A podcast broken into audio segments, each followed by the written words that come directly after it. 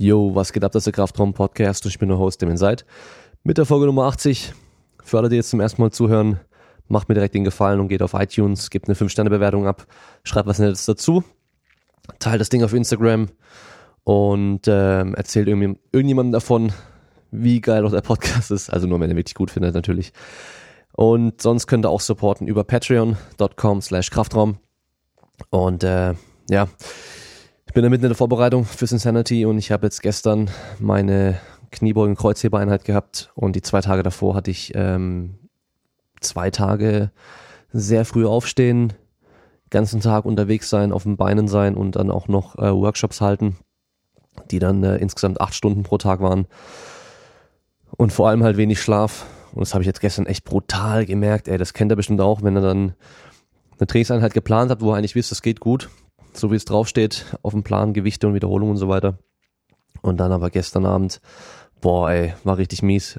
Ging gar nicht so, gar nicht so gut wie erhofft. Vor allem dann war es ja gestern auch so mega heiß.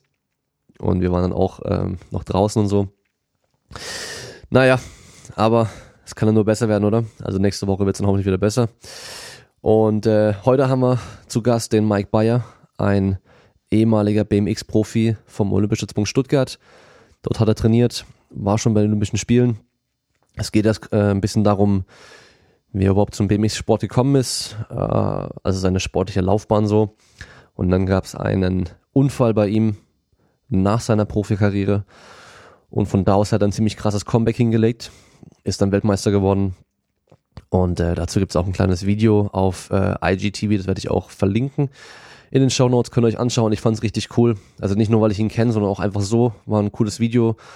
Geht, glaube ich, sechs, sieben Minuten, das ist ganz gut. Also nicht irgendwie so ein 20 Minuten emotionales Video mit, oh, ich bin verletzt und keine Ahnung was, sondern es geht eigentlich auch bei ihm da im Video darum, was er an dem Sport so geil findet, warum er unbedingt wieder zurückkommen wollte, wie der Unfall passiert ist und äh, dann ebenso auch Eindrücke von dem äh, Wettkampf, also von der Weltmeisterschaft, wo er auch gewinnt. Also es war ziemlich cool. Und äh, dann geht es auch noch viel um Krafttraining und auch so die Bedeutung von Krafttraining für ihn. Er hat übrigens auch ein Home Gym in der Garage. Wobei da äh, sieht man im Video nämlich auch, äh, er hat vorne noch Motorräder drin stehen, alles mögliche Zeug gelagert. Also er hat einfach wirklich hinten an der Wand ein Rack, dann die Stange, da steht sogar noch ein Motorrad im Rack im Video. Das muss er, glaube ich, erst aus dem Weg stellen zum Trainieren. Also von daher, äh, er ist jetzt voll im Arbeitsleben, im Berufsleben, trainiert trotzdem fleißig weiter. Und äh, ja, wir reden dann eben auch darüber, warum halt Krafttraining an sich einfach oder Training, Sport, eine Herausforderung überhaupt wichtig ist. Gut, dann wünsche ich euch viel Spaß beim Zuhören und wir hören uns beim nächsten Mal am Donnerstag. Und ich werde es diese Woche Donnerstag nochmal so machen, dass ich am Dienstag und Mittwoch eine Fragerunde starte für, fürs QA. Machen wir wieder ein QA draus, weil ich habe jetzt ähm, von letzter Woche ein paar Fragen nochmal bekommen, die sind leider zu spät reingekommen. Das heißt, dass die auch noch beantwortet werden können und eben nochmal andere auch wieder eine Chance haben, noch eine Frage zu stellen. Ihr könnt es mir auch gerne per E-Mail schicken über die Webseite, da ist ja das E-Mail-Formular unten drin. Und ähm, sonst, ja, war's das eigentlich. Hören wir uns beim nächsten Mal. Also macht's gut, viel Spaß beim Zuhören. Ciao, ciao.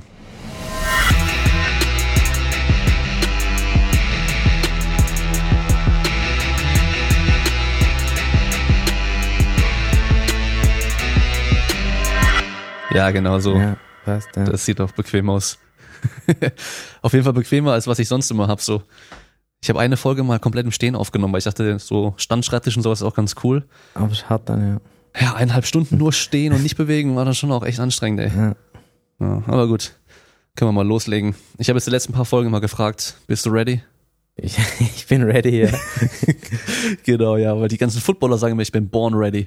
ja, sowieso, ja. ja, gut. Ähm, über was reden wir denn heute? Ähm, hat dich interessiert wahrscheinlich, keine Ahnung, die das Geschichte nach dem Sturz oder nach der Verletzung? Ja, im Endeffekt ja alles. Also es geht ja nicht nur um mich, es geht ja eigentlich um die Zuhörer. Das heißt, ähm, Gut, die haben jetzt schon was über BMX gehört vom Simon Schirle, ja. von deinem Trainer, ehemaligen ja. Trainer. Und äh, wissen jetzt, wie BMX Racing funktioniert. Und äh, jetzt mal aber aus der Sicht von einem Athleten das zu sehen oder zu hören, wäre auch ganz interessant. Die komplette BMX-Geschichte quasi dann von sag mal, seit ich zum Olympiastützpunkt hierher gekommen bin dann, oder? Ja, zum Beispiel, wie hast du denn mit dem Sport angefangen? Hast du direkt mit BMX angefangen? Ähm, ja, ich war ja schon immer Zweirad fasziniert als Kind und bin dann daheim schon immer Fahrrad gefahren, mein Bruder sowieso. Und mein Vater ist Motocross gefahren und mein erster Verein, wo ich BMX angefangen hat, da war auch eine BMX-Sparte, aber auch Motocross. Und mhm. in dem Verein ist mein Vater Motocross gefahren. Und so bin ich dann ja privat immer mit meiner Mutter oder mit meinen Eltern dann auf die Strecke gegangen zum Training und so bin ich dann zum BMX gekommen und da sind wir zufällig dann mal abends mal zum Training gekommen und seitdem dann, seit 96 war ich dann konstant wirklich dabei. Wie alt warst du dann? Da war ich dann sieben, also okay. gerade so sieben und da bin ich dann mein erstes Rennen gefahren, ja. Aber so ein Mini-BMX, äh, äh, Mini-Motocross hast du nicht bekommen, oder?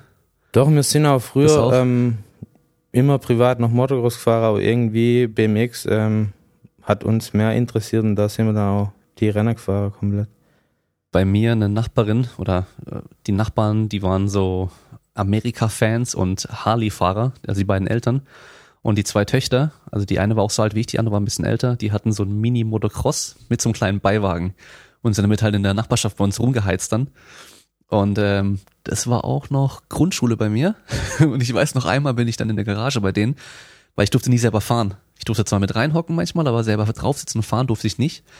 Und dann war, glaube ich, der Geburtstag von der kleineren Schwester.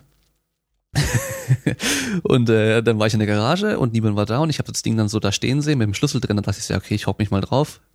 Und dann habe ich angemacht und halt einfach dann Gas gegeben und bin halt einfach voll nach Vollgas nach vorne gegen die Wand und habe halt richtig mit diesem vorderen Reifen so eine schwarze, so einen schwarzen Schlierer in die Wand reingemacht, ey. Gleich wieder ausgemacht, raus und so getan, als wäre nichts gewesen. Ja. Ich weiß nicht, ob sie jemals gemerkt haben, dass da, also die haben auf jeden Fall gemerkt, dass die Wand komplett schwarz war, aber dass es ich war, weiß ich nicht, ob sie es gemerkt haben. Ja. Das war so meine einzige Motocross-Erfahrung. Nee, und dann, ähm, ja, waren wir dann beim, beim, beim BMX dabei, erstmal die regionale Rennen dann halt nationale Rennen und dann kam es irgendwann zum internationalen hm. Rennzirkus dann, ja. Ähm, du am Anfang, mein Bruder hat noch Fußball gespielt. Das hat mich aber gar nicht interessiert. Und ähm, ja, bei mir war immer nur Zweirad oder dann Eishockey. Also ich bin ja in der Nähe von Bietigheim aufgewachsen und habe dann Biedigheimer Eishockey gespielt als Kind oder bis Teenager. Und es war halt eine gute Abwechslung zum BMX. BMX im Sommer, Eishockey im Winter. Und dann aber, bin 2003 das erste Mal deutscher Meister geworden im BMX und dann war es auch zu viel dann. Also dann kam das Wintertraining vom BMX dazu und dann, ähm, ja, hat es einfach nicht mehr gepasst. Ich spiele jetzt immer noch mega gern Eishockey, aber ich habe einfach die Zeit nicht mehr dazu. Guck's auch noch mega gern an. Aber ja, bin dann beim BMX bliebe.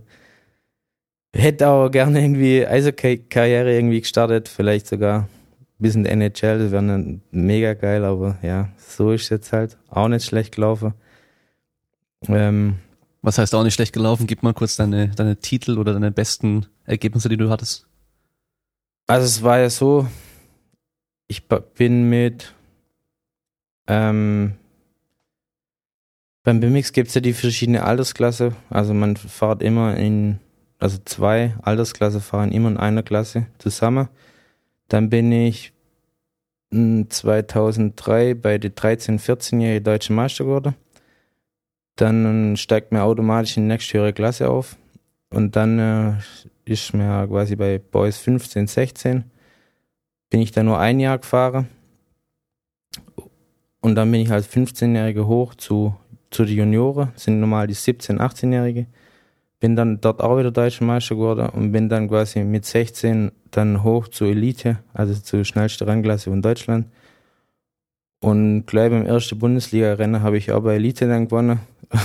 okay. Und dann äh, als, ja, stehe ich als 16-Jähriger irgendwie da, hast schon noch Konkurrenten in Deutschland, international dann natürlich in deiner Altersklasse auch noch.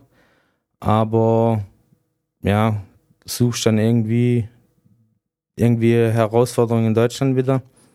Und mir hatte ja auch noch Familie, also wir haben Familie in Amerika und hatten dann auch dadurch Kontakt nach Amerika und auch Freunde und Kumpels in Amerika und mit 16 war ich dann auch mit der Schule fertig und wusste aber überhaupt nicht, ähm, in welche Richtung ich beruflich irgendwie gehen soll, wie es jetzt mit dem Sport weitergeht. Ähm, natürlich war BMX alles für mich zu der Zeit. Da denkt man natürlich in dem Alter auch überhaupt nicht ans Berufliche oder an die Zukunft überhaupt. Und dann war ich ja mit der Schule fertig, mit dem Arbeitsleben. Ja, nicht überfordert, aber hat mich überhaupt nicht interessiert. Und dann ähm, ähm, hat ein Kumpel auch von Deutschland, der wohnt seit Ende der 90er ähm, in Amerika, in Kalifornien, San Diego, dann gesagt, ob ich nach Amerika kommen will. Und dann habe ich, ja, als da war ich dann schon 17, ähm, gesagt, okay, mir egal, ich gehe jetzt nach Amerika. Und dort habe dann äh, hab den Winter dann dort trainiert, aber noch komplett ohne Trainer, auch noch ziemlich unerfahren, quasi als Teenager sowieso. Da, ja, wenn man da quasi keinen Trainer hat, dann ist der Tag irgendwie ziemlich verplant, sage ich mal. Ähm, bin dann den Winter dort gewesen, von 2006 auf 2007.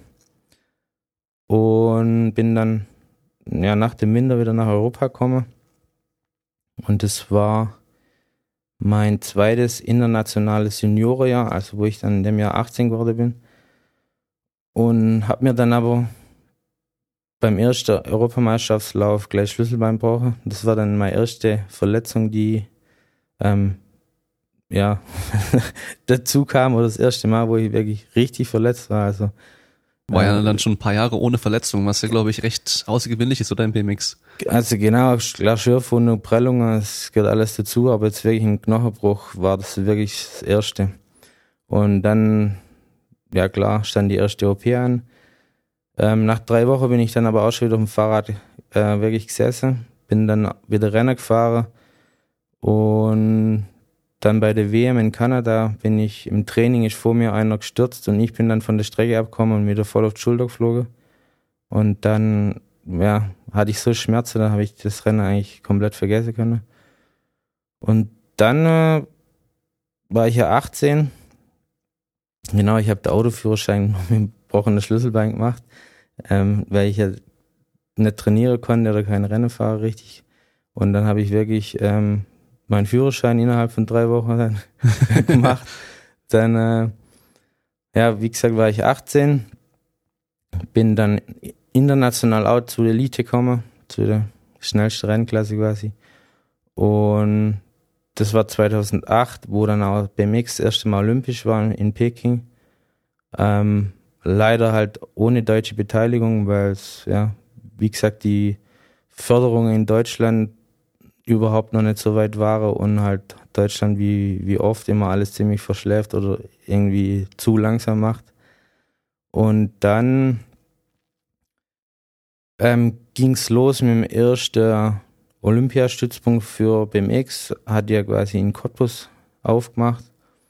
Und dann habe ich gesagt, okay, ich will das machen, ich will quasi einen Trainer, wo mir jeden Tag sagt, wie und was. Ähm, davor hatte ich schon klar einen Vereinstrainer, wo mir grob ähm, einen Plan gemacht hat über den Winter, aber nur im Sommer bin ich meistens nur BMX gefahren. Und dann ging es natürlich los in Richtung Leistungssport, wirklich ähm, diszipliniert Training jeden Tag, mindestens einmal Training dann. Und dann war ich in Cottbus am Olympiastützpunkt von 2007 im Dezember bis 2010 im Juli. Und 2009 hat er in Stuttgart dann der Stützpunkt, also Stützpunkt nicht aufgemacht, aber der Stützpunkt für BMX dann aufgemacht und wo der Simon Schiller dann sein, ähm, seine Trainerstelle bekommen hat. Und dann bin ich von Cottbus natürlich zurück ins Schwabeland, Schwabeland gewechselt als Schwabe. Und dann ging es los in Stuttgart. Ähm, ja, mit Training, Umstellung komplett wieder, also vom Training in Cottbus, dann zum Training in Stuttgart. Aber das Umfeld fand ich hier auf jeden Fall besser, weil ich ja, ein gewohnteres Umfeld hatte. Ist einfach zu Hause, ist zu Hause. Und ja, die Struktur im BMX ging dann wirklich mehr in Richtung Leistungssport. Also 2008 war ja niemand dabei und 2012 war dann wirklich das Ziel, äh, mindestens ein Deutscher dann bei Olympia zu, zu haben. Und dann äh, lief das Training auch echt gut, aber ich hatte noch nebenher eine Ausbildung angefangen beim Daimler, als sportunterstützte Ausbildung, also gestreckt. Deswegen war also mein Fokus nicht immer 100% aufs BMX. Ähm, wir hatten aber dann doch es geschafft, dann, dass zwei Athleten von Deutschland zur Olympia kommen in London.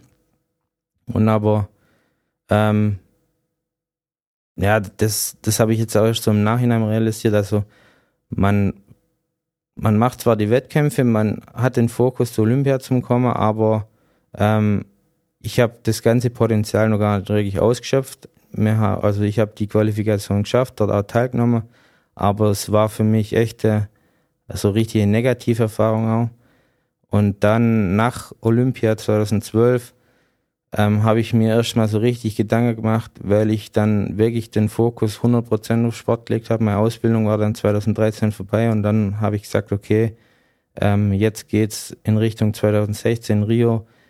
Da will ich wirklich alles rausholen, was geht. Ähm, habe dann mich wirklich auch 110% auf den Sport konzentriert. Ähm, von Ernährung über Supplements, über ganze Krafttraining, also wirklich auch einen, Kopf gemacht und einen Gedanke, nicht nur quasi die Übungen ausgeführt, sondern auch mal wirklich überlegt, nicht nur im Kraftraum, sondern auch im Fahrrad dann. Also man, was kann ich jetzt quasi noch nicht nur an mir verbessern, sondern vielleicht auch am Fahrrad. Was liegt mir quasi besser? Was kann ich im Fahrrad einstellen? Was, was ich auf meine Körpergröße oder mein, wie soll ich sagen, meine, meine Beinlänge zum Beispiel. Ich habe meine da noch ein paar Sachen verändert, Gedanken gemacht, viel im Internet nachgelesen dann und die Einstellungen habe ich dann auch wirklich umgestellt, aber alles nach Olympia 2012 dann. Und dann lief es auch wirklich 2013 und 14 wirklich gut. Also 14 war das beste Jahr dann für mich und dann kam, kam wieder die nächste Verletzung.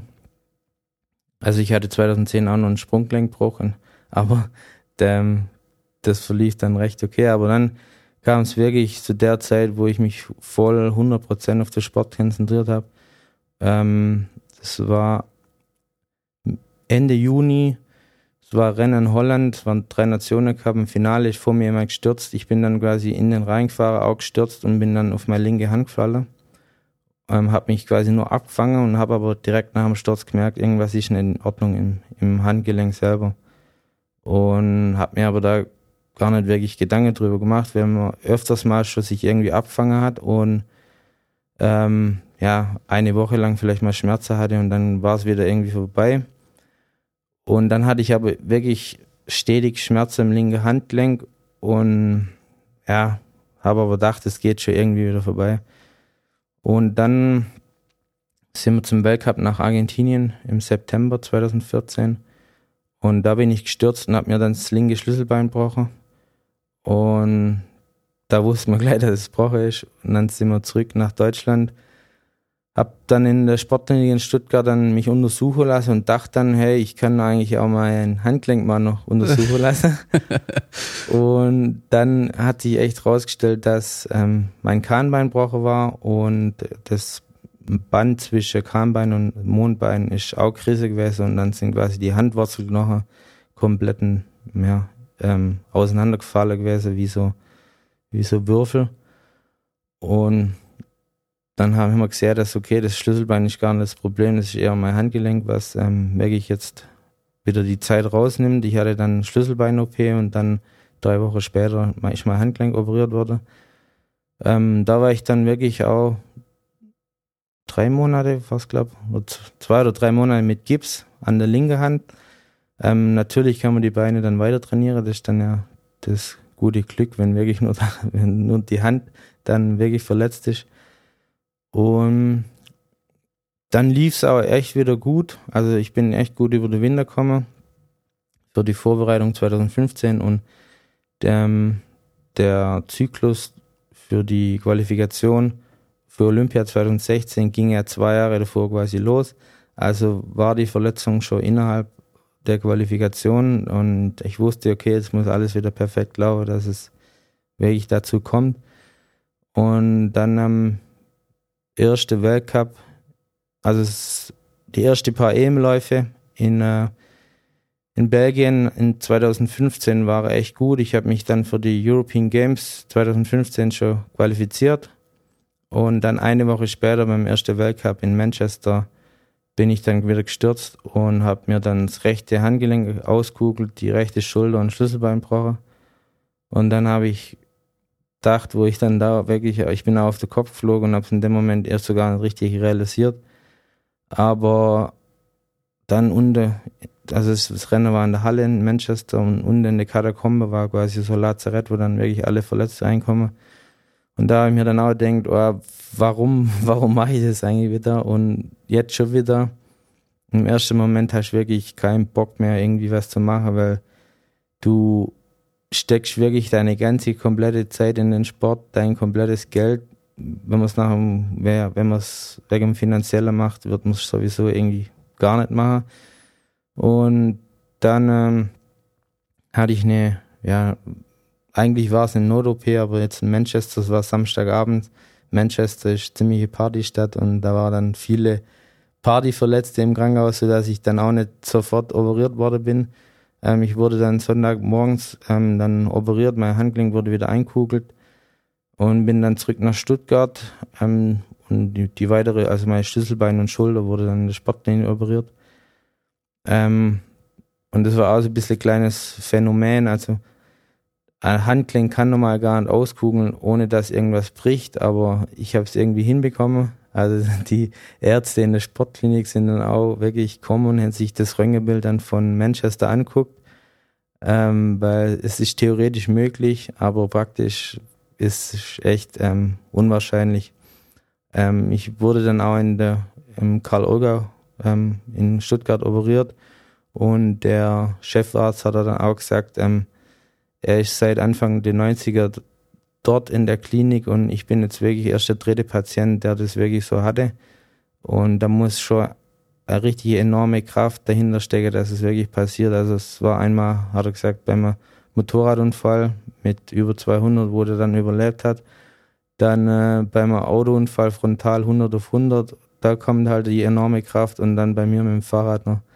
Und das ging aber echt ähm, ziemlich gut. Also es ist alles gut verheilt, aber dann war mein erster Weltcup, wo ich wieder probiert habe zum Fahren, war dann im, wann war es denn, Im, im August 2015. Also es war ein Jahr dann vor Olympia. Aber bis, bis man da dann wieder in den Rhythmus kommt, ähm, seine volle Leistung bringen kann, nicht nur im Kraftraum, auch im Fahrrad.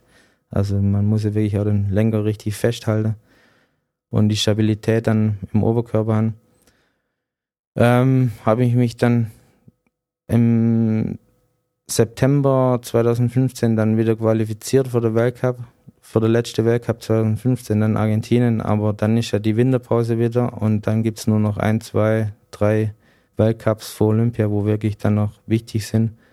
Ich bin dann auch kraftraumtechnisch echt gut über den Winter 15, 16 gekommen, habe mich da dann echt nochmal richtig gesteigert, aber ja, hat dann nicht mehr richtig funktioniert und dann äh, war schon Olympia da und das Ziel quasi vorbei und so im Nachhinein kotzt es mich auch richtig an.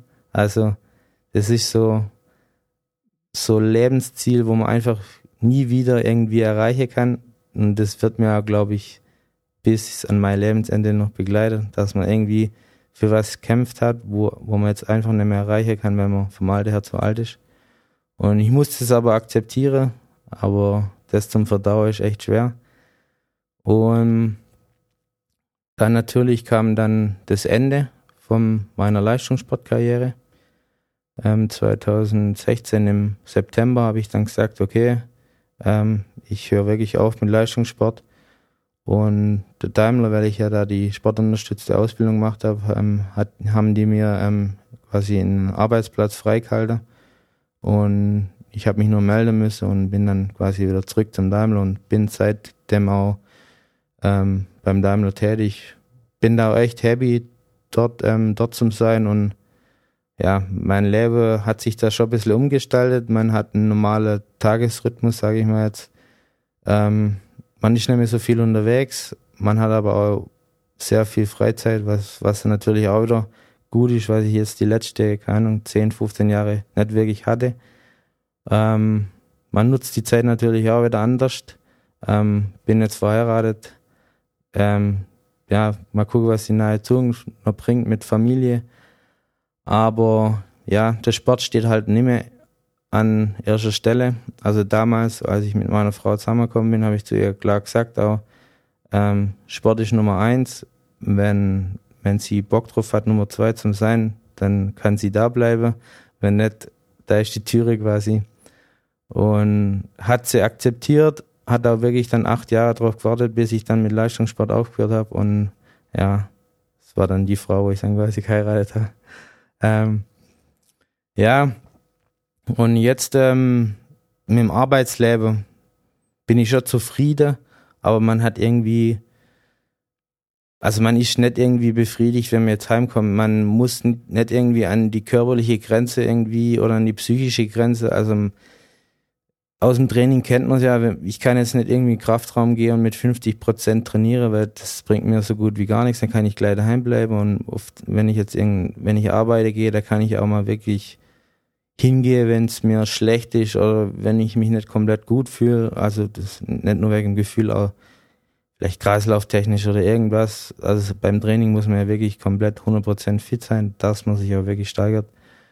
Und wie gesagt, im Arbeitsleben, das läuft halt irgendwie nebenher. Und dann dachte ich mir irgendwie, ich muss, ich muss wieder sportlich irgendwas machen, weil einfach so heimkommen und den Tag reinleben, nicht wissen, was machen, das ist überhaupt nicht mein Ding. Ähm, ich brauche da Struktur und ich brauche irgendwie wieder was, wo ich, Ziel, wo ich verfolgen kann. Und da ich ja früher auch schon mit Motocross zu tun hatte, habe ich mir dann auch ein Motorrad gekauft, wieder ein Motocross-Motorrad. 2018 im Juni zu meinem Geburtstag dann und bin dann auch ähm, jetzt letztes Jahr echt recht viel Motocross gefahren, klar in meiner Freizeit halt zum Spaß und dann kam leider ähm, der ja, Sturz war es nicht, aber ich habe mich ähm, ja nicht, nicht abgefangen, aber bin mit dem Fuß komisch auf den Boden gekommen und habe mir dann einen offenen Schienen und doppelter Wadebeinbruch zuzogen. Ähm, das war dann echt krass. Also ich wusste gleich, dass der Fuß gebrochen ist, aber ähm, wenn man ja einen Motocross-Stiefel anhat, der bis zum bis fast zum Knie hoch geht, wie jetzt so ein Skistiefel, sieht man nicht gleich, dass, was, was da jetzt wirklich ähm, mhm. kaputt ist. Ja. Und aber dann äh, war so, scheiße, ich musste ja jetzt nicht 100% jetzt schnell, keine Ahnung, wieder da sein. Also beim Leistungssport guckst du ja wirklich, okay, ähm, ich will jetzt so schnell, wie es geht, wieder zurück sein. Und hatte dann auch dann sofort eine Not-OP, bin dann nochmal zweimal operiert worden und wollte aber, weil ich jetzt 2019 30 geworden bin, ähm, dieses Jahr nochmal zur BMX-Weltmeisterschaft. Ähm, ja, das Ziel war dann auch irgendwie weg, weil ich wusste, okay, das ist ein offener Bruch. Bin dreimal operiert worden. Ähm, es war Ende September 2018 und die WM war jetzt im Juli 2019. Ähm, wie ich da wirklich zurückkommen kann und ob überhaupt, ähm, war natürlich fraglich dann. Vor allem noch mit der Arbeit und allem, oder? Genau, also gerade ähm, erstmal, bis das alles verheilt ist wieder.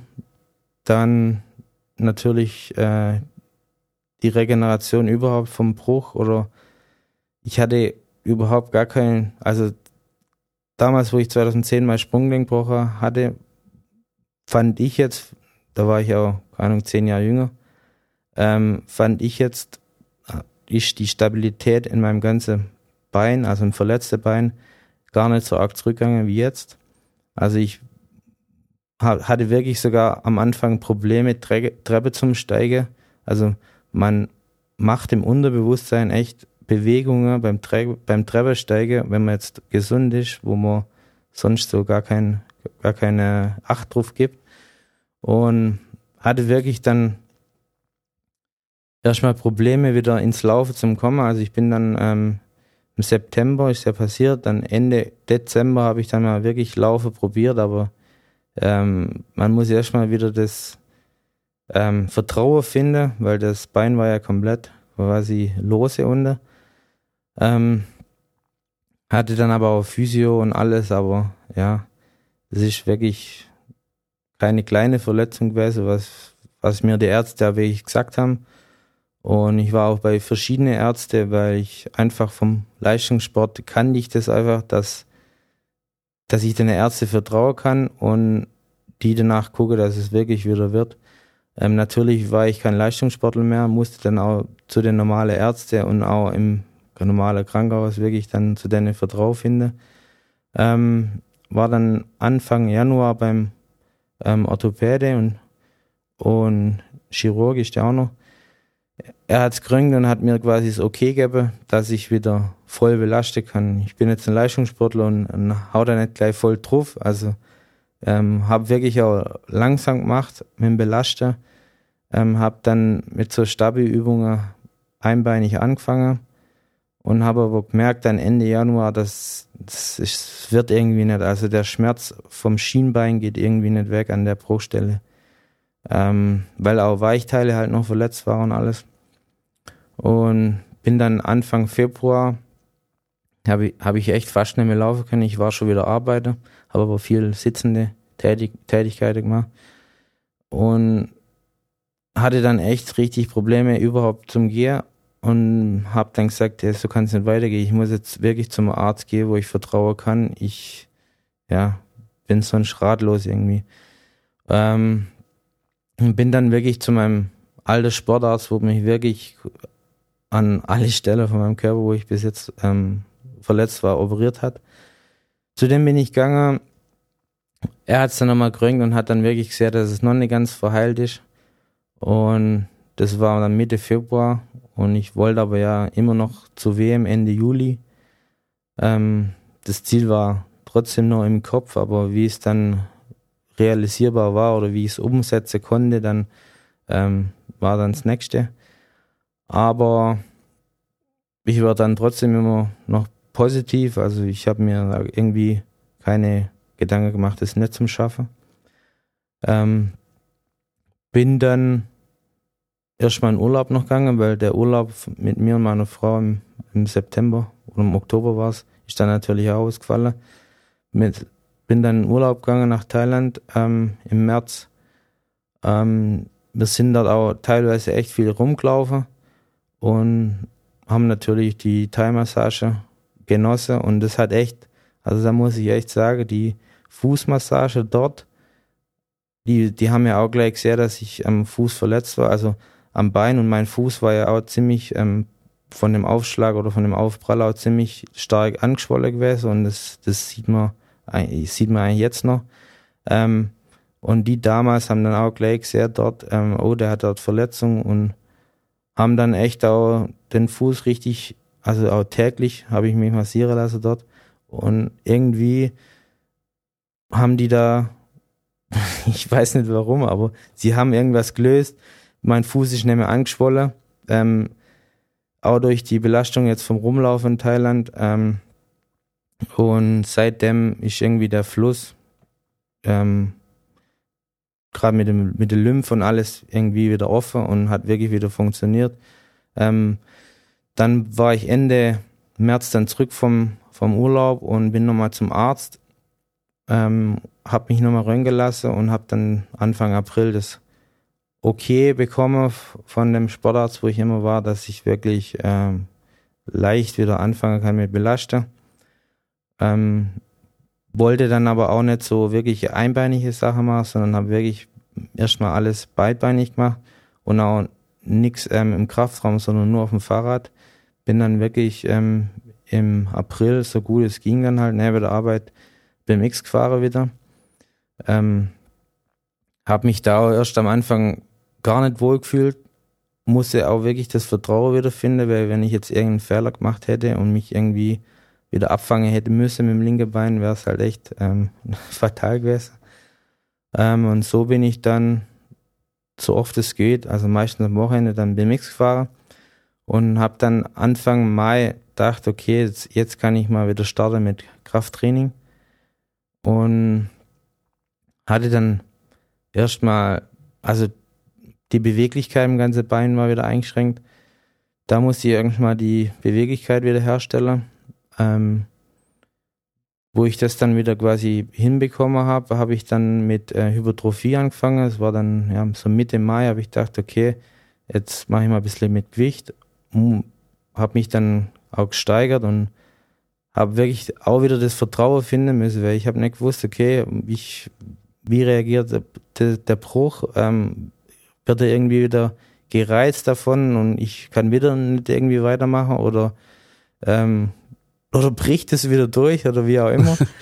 ähm, die Horrorvorstellung, ja. Ja. Und aber dann hat habe ich echt das Hypertrophietraining gut angenommen, aber ich wusste, okay, ich habe die Zeit nicht, ich muss ähm, Gas geben. Es war Ende Mai und Ende Juli war die WM. Mhm. Und dann äh, ähm, ja, bin ich das erste Rennen Anfang Juni wieder gefahren, habe aber bis dahin nur Hypertrophie gemacht und habe mich aber auf dem Fahrrad echt gut gefühlt und ich wusste, okay, es, es könnte echt was dabei rauskommen. Mhm.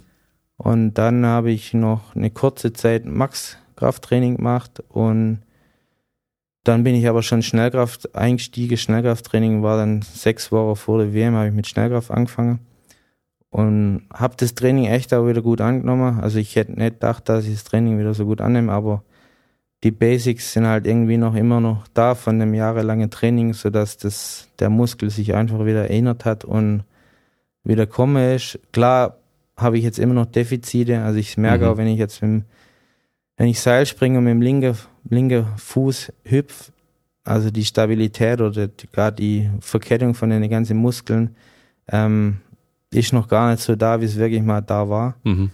Aber ich musste damit klarkommen, weil ja, ich hatte keine andere Wahl. Ja, ich meine, das Gute ist ja, dass du schon jahrelang im Kraftraum trainiert hast und aber halt auch jahrelang BMX gefahren bist. Das heißt, das sind ja so gewohnte Bewegungsmuster, die verlernst du dann irgendwann nicht mehr. Man sagt ja immer, Fahrradfahren verlernt man nicht.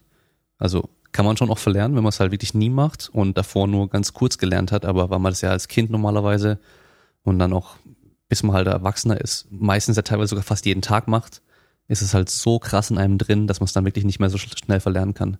Und gerade bei dir wahrscheinlich noch viel mehr als bei jedem anderen, weil du halt jeden Tag auf dem BMX gesessen bist. Genau, also das ist echt, dass ich, ich habe das Gefühl, dass ich auch besser Fahrrad fahren kann wie laufen. Gerade jetzt auch mit der Verletzung, jetzt auch im Moment geht's wieder, aber wo ich noch nicht so die richtige Stabilität jetzt im kompletten linken Bein hatte, habe ich echt das Gefühl gehabt, dass ich wirklich auch besser auf dem Fahrrad sitzt, wie, mhm. wie jetzt ähm, mein Gang war. Ja.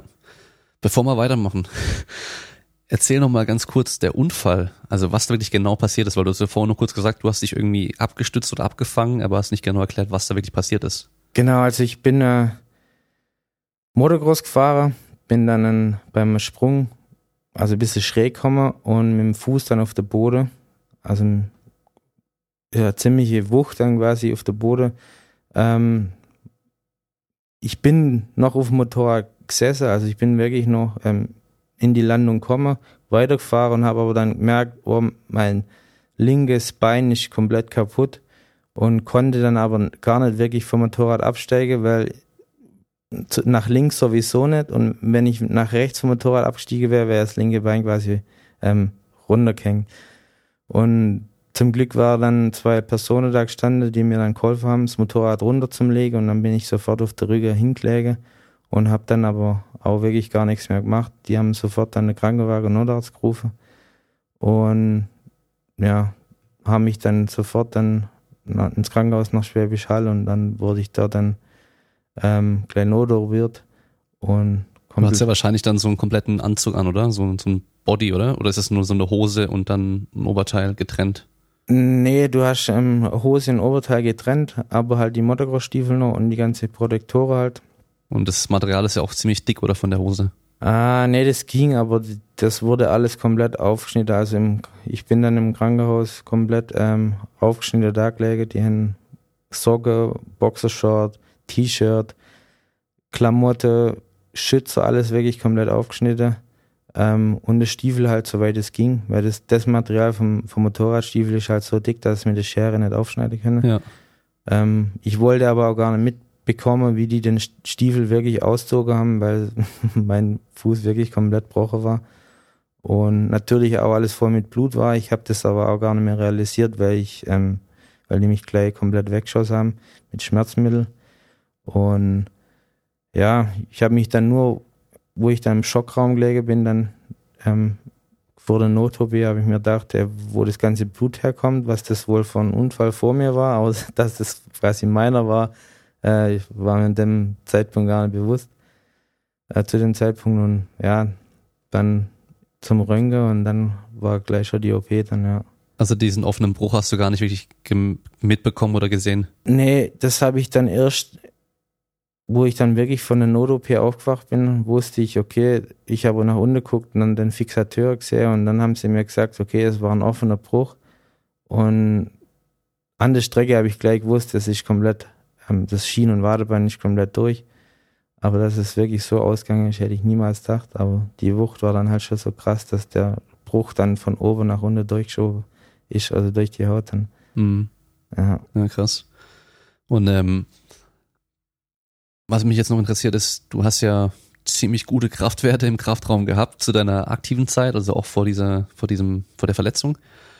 Ähm, hast du dann noch ein paar im Kopf, also gerade so Tiefkniebeuge und ich glaube, ihr habt noch mal eine Zeit lang äh, halbe Kniebeugen gemacht?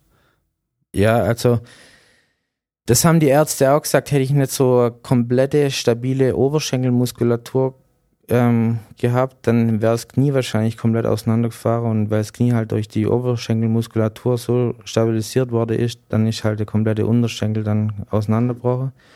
Und aber ja, meine Kraftwerte war dann wirklich in dem Winter von 15 auf 16 ziemlich hoch.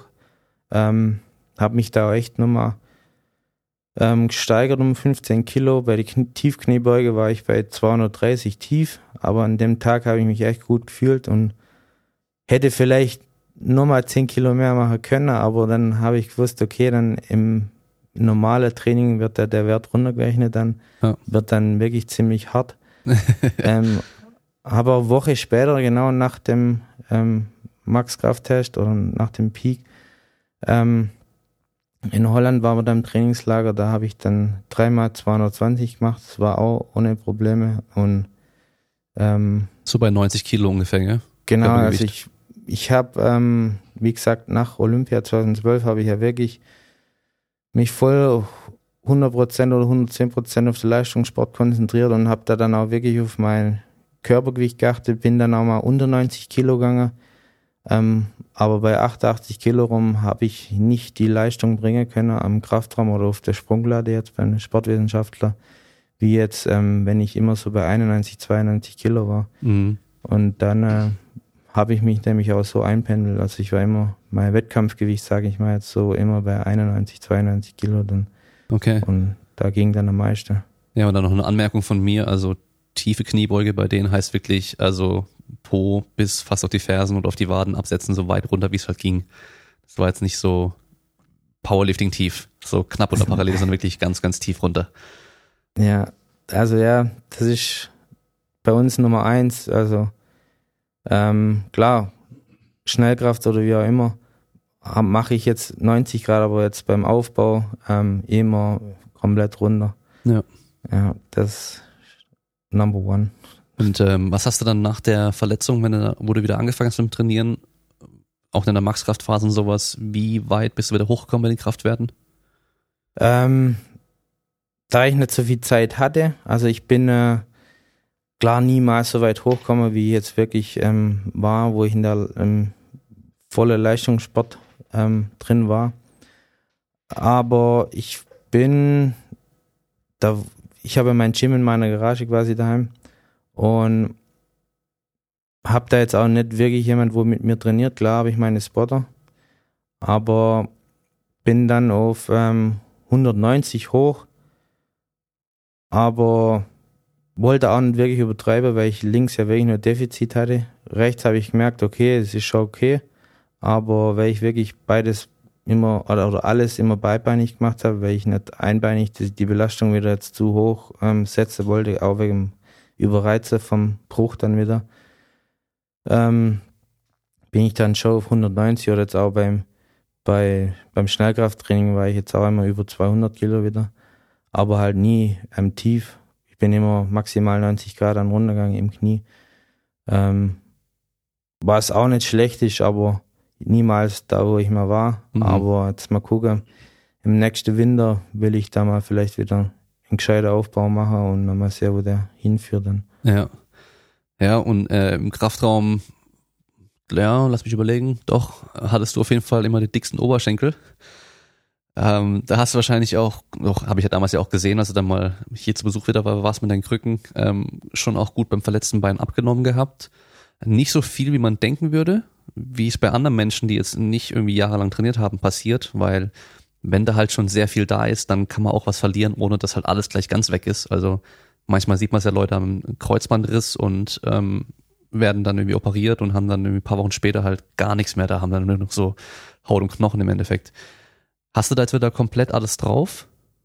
Ähm, also ich sehe meine Oberschenkel jeden Tag und deswegen fällt es mir gar nicht mehr so auf. Aber mhm. wenn ich jetzt wirklich andere Oberschenkel sehe, sehe ich dann wirklich den totalen Unterschied, sage ich mal. Ähm, ganz habe ich auf jeden Fall nicht mehr, vor allem ähm, ja, Oberschenkel Vorderseite. Aber ob das auch jemals wieder so kommt, wie es dann wirklich war, weil so Verletzungen, denke ich, auch nicht nach ein, zwei Jahren wieder ähm, wirklich auf dem alten Stand. Aber ich habe wirklich nicht, sag mal, alles verloren, wo ich dann wirklich auch nach den ein, zwei Monate, wo ich dann probiert habe, wieder zum Laufen, oder es war noch länger, zwei, drei Monate, ähm, war für mich wirklich der Muskel komplett weg. Wenn es jetzt ein anderer sieht, denkt er, das, das ist normal. Aber ja. für, für mich war es wirklich weg. Vor allem die, die Stabilität halt. Aber der Muskel hat sich erinnert wirklich und am Anfang hatte ich schon dann auch ähm, Muskelkater noch, aber das war dann wirklich nur die erste zwei, drei Wochen und dann, dann ging's auch echt. Dann habe ich wieder den Rhythmus gefunden. Also bei mir ist immer so, wenn ich lang nicht trainiere, dann äh, ist es am Anfang irgendwie schon Qual, irgendwie wieder ins Training zum Kommen und aber ab einem gewissen Punkt findet man den Rhythmus wieder und dann auf einmal läuft es einfach wieder. Also man ist wieder drin, es funktioniert alles wieder, die Bewegungsabläufe, ähm, und man fühlt sich einfach wieder wohl, auch wenn man richtig ähm, Gewicht beim Kniebeuge drauf hat. Mhm. Hast du mal früher Oberschenkelumfang gemessen? Ah, zum Spaß haben wir es, glaube ich, mal gemessen. Aber ich kann es gar nicht mehr genau sagen. Ich, ich weiß nicht, 79 kann es sein. Das kann sein, ja.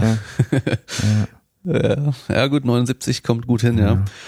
ja. Ähm, das ist natürlich immer ein Scheiß mit den Hosen dann, gell? Ja, das ist äh, ziemliches großes, eigentlich sag ich mal, auch beim Extra-Problem. Ähm, klar, Jeanshose, normale Jeans findet man gar nicht mehr. Ähm, Gerade bei mir an die Oberschenkel, wenn sie da passen, sind sie dann oben am Bund viel zu weit. Und deshalb hab, bin ich dann auf Stretch ähm, Jeans gegangen. Die sind da dann am angenehmsten zum Tragen. Auch, auch jetzt immer noch habe ich die. Ähm, oder halt äh, der Jogginghose. Ja. ja, das geht bei der Arbeit wahrscheinlich nicht bei dir, gell? nee, das geht nicht. ähm, das ist, ja, da war auch ein bisschen ein Problem. Ähm, jetzt zum Beispiel ähm, sind mir schon zwei Hosen verrissen. Und ich, ich merke auch, ähm, gerade weil ich beim Arbeiten, die äh, Sicherheitshose sind das ja quasi, die sind vom Stoff her ein bisschen dicker und die dehnen sich überhaupt nicht. Mhm. Und wenn ich in die Hose gut reinpasse, merke ich, dass meine Oberschenkel wirklich Nachglas haben. Oder wenn ich in die Hose wirklich wieder schlecht reinkomme, habe ich jetzt auch wieder gemerkt, dann im Juni und Juli habe ich gemerkt, okay, der Muskel kommt langsam wieder, weil ich komme wieder ziemlich schlecht in die Hose. Dann habe ich auch da wieder so ein bisschen in Anhaltspunkt gehabt, dass der Muskel wieder wächst. Ja, ja. Ja gut, ich glaube, äh, bei den BMXern ist das Skinny Jeans eh, glaube ich, so Mode auch so ein bisschen, oder? Ja, also, das auf jeden Fall. Dann passt es ja eh. Ja. Also, das. dann ist eh alles eine Skinny Jean. Bei den Freestyler, die haben halt, ja, ja die stimmt, sind genau, eher, die Freestyler. eher ein bisschen skinny, eh alle nicht Ja. so muskulös, aber bei der Racer geht's ja auch so in die Richtung. Naja. Ja gut, äh, hab gedacht, du hättest da vielleicht so einen Geheimtipp für irgendwelche Hosen oder Hosenmarken, die du dann immer gehabt hast. Ah, nicht direkt. Ähm, nee, nichts Direktes. Nee. Muss man mal ausprobieren, gell? Ja. Ich meine, selbst bei mir ist schon das Problem, obwohl ich nicht so dicke Beine habe und auch noch größer bin, deswegen auch eh größere Größen Ja. nehmen kann, aber selbst, also ich, ich finde nicht, dass ich jetzt besonders dicke Beine hätte oder sowas, aber selbst bei mir ist dann Oberschenkel eigentlich immer eng und am Gesäß sowieso und oben dann immer weit. Das ist echt, äh, echt nervig. Aber da bin ich echt froh über diesen Skinny Jean Trend, der vor ein paar Jahren irgendwann mal angefangen hat, weil jetzt hast eigentlich bei fast jeder Hose auch Stretch mit drin. Das heißt, man passt meistens dann doch irgendwie noch rein. Das fand ich auch ziemlich lustig, auch in London, jetzt im Olympischen Dorf. Die Sportler sind ja eher, egal in was für Sportart, immer die außergewöhnlichsten Menschen, wo eigentlich so rumlaufen. Egal ob groß, klein, breit. Und da sieht man dann auch wirklich so, okay, was könnte der jetzt für Sportart machen oder was macht der für Sportart? Und es ist einfach nicht das Normal, was auf der Straße rumläuft. Und ich denke mal, da hat jeder, jede Sportart seine Probleme mit irgendwelchen normalen Kleider zum Finden. Dann. Ja, ja. Ja. Ja, das ist äh, auch immer witzig an ähm, bei welchen genau Sportarten dann zu gucken, so okay, was also wenn man Sportler sieht, was könnten die jetzt machen? Meistens sieht man es ja ganz gut so. Also irgendwie so die die Schwimmer, die sind dann meistens so breites Kreuz und die Schultern so ein bisschen eingerundet ganz oft. Oder hier bei uns die Volleyballer sind ja alle ziemlich groß. Ja, BMXer haben dicke Oberschenkel, das sieht man dann auch. ja, da hat schon jeder Sportler so seine eigenen Körpertypen. Ähm, ich habe die, ähm, ich glaube Simone Biles heißt, sie, ich bin mir jetzt gerade gar nicht ganz sicher mit dem Namen, die Turnerin. Turnerin, ja. Genau, habe ich gesehen, als ich hier in Stuttgart war. Und die ist äh, paar Meter neben mir irgendwie vorbeigelaufen mit der ganzen Truppe. Und ich habe erst gar nicht realisiert, dass es die ist, weil ich dachte, das wäre ein Kind. Ja, Weil die, ist, glaube ja wirklich ziemlich klein, ja. knapp über 1,40 sowas. ja. Ey, das ist so brutal, wenn du das in echt siehst, wie, wie winzig die ist, weil klar, du siehst die im Fernsehen oder sowas und denkst so, boah, krass, die ist schon auch gut, gut gestämmig und muskulös und sowas, aber wenn du die in echt siehst, weil die ist halt so klein, da ist die halt einfach nur eine halbe Portion so. Das ist richtig krass, wie das auch mal wirkt dann in echt. Genau, ja. Das ist aber gerade in der Menschheit bei Olympia, ähm, wo wirklich alle Länder da essen gehen und dann ja, siehst du wirklich die außergewöhnlichsten Menschen, wo da wirklich rumlaufen und aber halt auch mega Leistung bringen dann, ja. Ja, ja, schon krass. Vor allem halt in ihrer Domäne mega krasse Leistung und in was anderem komplett einfach nur richtig, richtig schlecht so. Ja, Ja, aber gut, das ist ja dann die Spezifik, die man am Schluss dann im Sport dann braucht. genau. Okay, gut, dann sind wir jetzt ähm, chronologisch gerade im Juni, Im Juni, genau. Juni 2019. 2019, ja. Ähm, hatte dann äh, Anfang Juli ist die deutsche Meisterschaft gewesen in Stuttgart.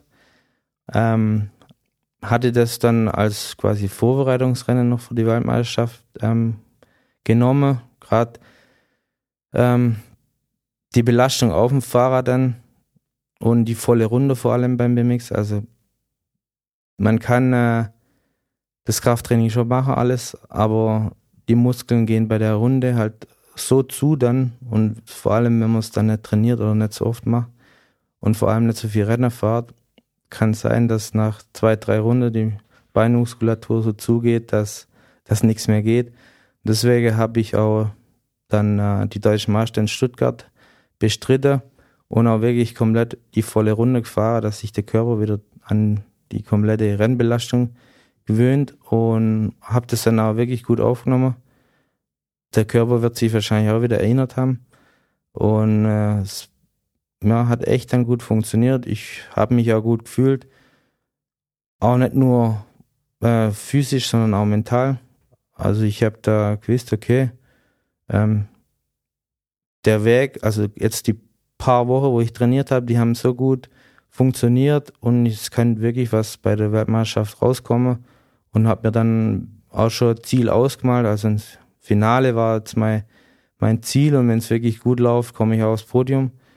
Ähm, und die Gegner kannte ich ja schon von früher und konnte ich dann aber auch einschätzen, aber ich wusste dann aber auch nicht wirklich, okay, ähm, wie haben sich die jetzt in dem letzten oder in den letzten zwei Jahren entwickelt und wie viel trainiere sie gerade? Jetzt zum Beispiel die Amis in meiner Klasse, äh, meiner ähm, ja, Altersklasse oder Leistungsklasse, sind noch wirklich Profis, also die haben noch jeden Tag wirklich mit der Sportart zu tun. Ähm, und ja, setzen sich mit der Sache noch komplett auseinander, obwohl sie über 30 sind. Und ja, bin dann dahin zu WM Ende Juli und hatte aber schon, das muss ich jetzt auch sagen, die, die Woche oder die zwei Wochen davor wirklich auch wieder keinen Bock mehr zum Training, weil ich wollte jetzt unbedingt dahin und wollte jetzt wirklich das Rennen fahren, um zu sehen, wie es jetzt wirklich läuft. Und äh, weil ich an der deutschen Meisterschaft wirklich gemerkt habe, okay, ähm, ich fühle mich gut, es könnte was Gutes bei rauskommen und ich will jetzt unbedingt den Wettkampf angehen. Ähm, musste mich dann echt wieder ins Training quälen, ähm, weil ich echt schon, ich habe gemerkt, okay, ich bin auf meinem derzeitigen Höhepunkt, ich kann im Moment gerade nicht besser werden und ich will jetzt unbedingt den Wettkampf starten.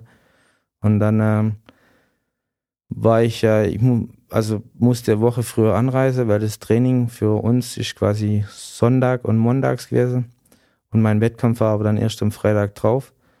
Und äh, man verbringt dann quasi die ganze Woche noch dort. Bin dann ähm, dort in Belgien noch in eine Gym gegangen, es war so Crossfit-Box zum äh, Vorbelastung machen. Also mittwochs bin ich dann noch in zur kurzer Einheit in, ins Gym dort, um am Freitag dann ready zu sein. Und dann am Freitag vorm ersten Lauf ähm, war ich dann schon ein bisschen aufgeregt, weil ich nicht gewusst habe, okay, stehe ich jetzt am Start und gebe mein Bestes und bin der Letzte oder fahre ich jetzt aus dem Start raus und bin Erster und hab, hab merk, weiß dann, okay, ich habe alles richtig gemacht, die letzten paar Wochen. Und so war es dann auch. Ich bin aus dem Start rausgefahren und war dann in meine Vorläufe ähm, dann wirklich ähm, souverän vorne und habe dann auch wirklich gemerkt, okay, wenn ich alles perfekt mache, dann, dann könnte heute schon was Gutes rauskommen.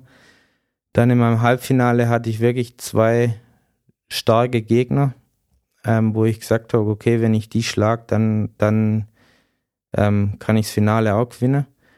Und dann sind die wirklich sogar noch rausgeflogen in meinem Halbfinale. Ich habe das Halbfinale gewonnen und war dann im Finale quasi der Fahrer, wo gegen die amtierende Nummer 1, der Ami, ähm, dann am Start stand.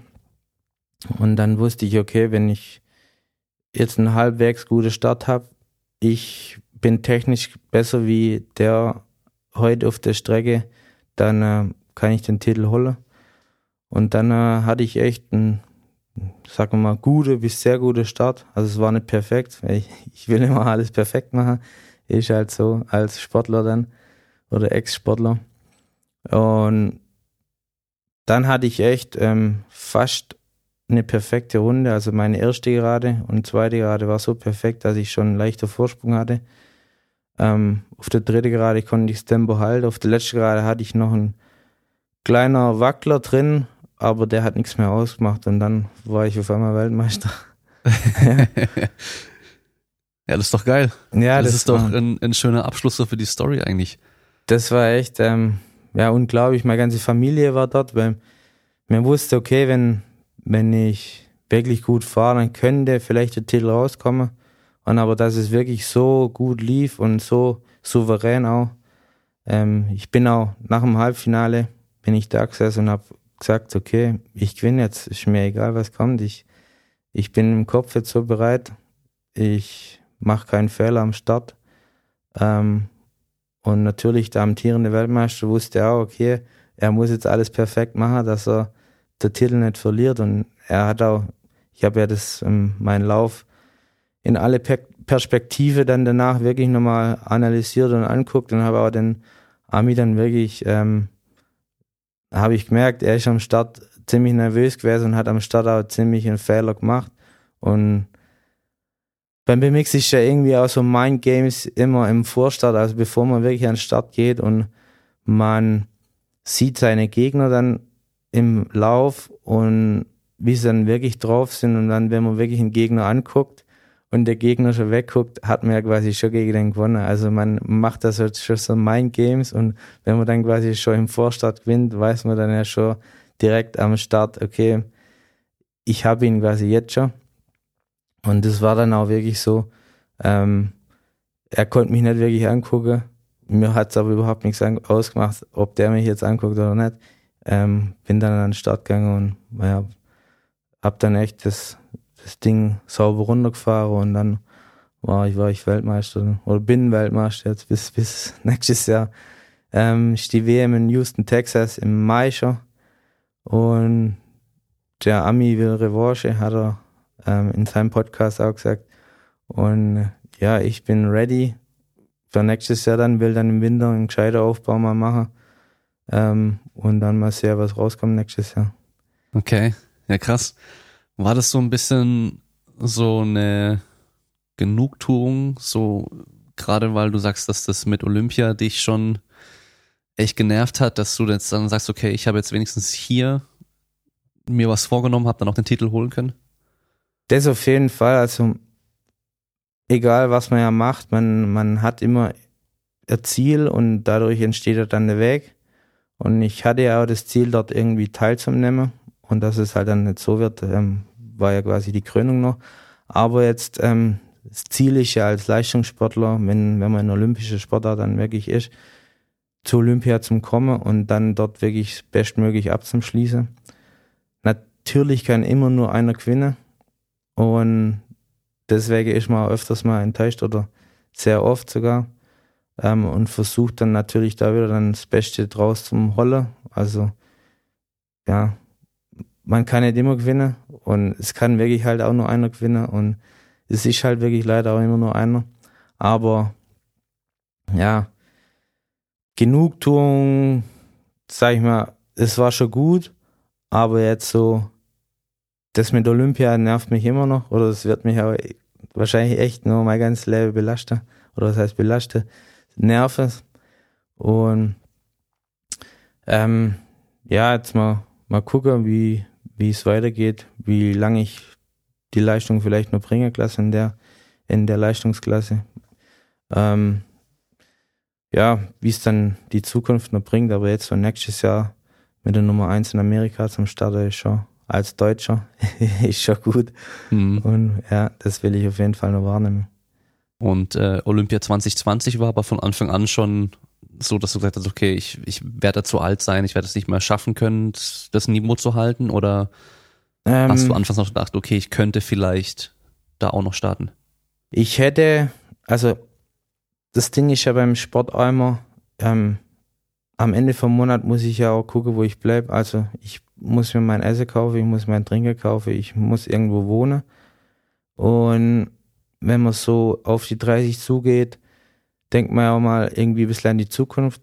Und da im deutschen Leistungssport ja wirklich die, das Finanzielle überall fehlt, ähm, hatte ich irgendwann keinen Bock mehr, am Ende vom Monat ja, weniger Geld zum Handeln, wie im, sagen wir mal, ja, ich stecke quasi mehr rein, wie wirklich ähm, rauskommt.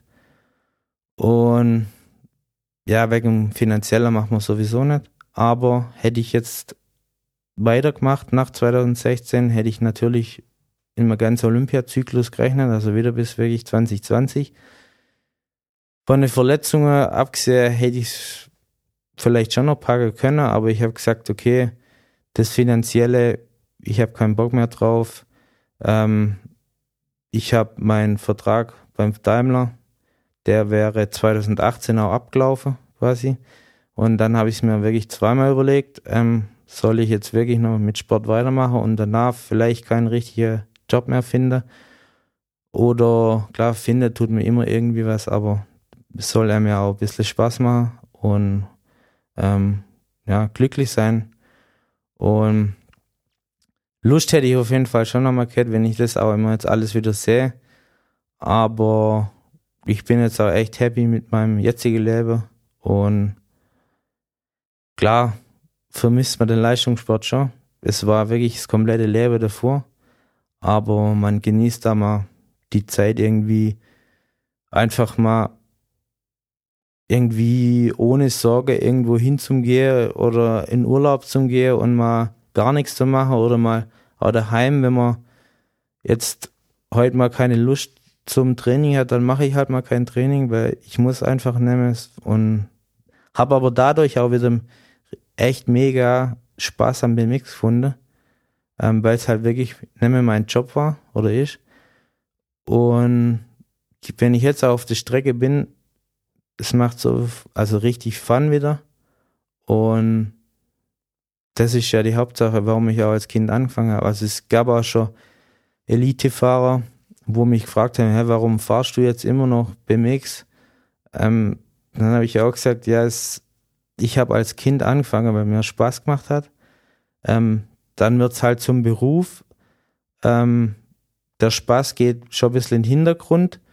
Man guckt halt nur nach seiner Leistung und aber jetzt steht der Spaß wieder komplett im Vordergrund, im Vordergrund und ja, es macht wirklich auch so Bock und auch egal mit Wasser, ob ich jetzt mit Kids fahre oder mit, mit Ältere, das ist einfach so, so gemeinsames Hobby, wo man zusammen ausführen kann, wo echt richtig Bock macht und ja, ist einfach was Cooles. Mhm. Ja, also Spaß soll dann natürlich dann schon irgendwo, wenn du dann nicht mehr Top-Leistungssportler bist, auch irgendwo wichtig sein.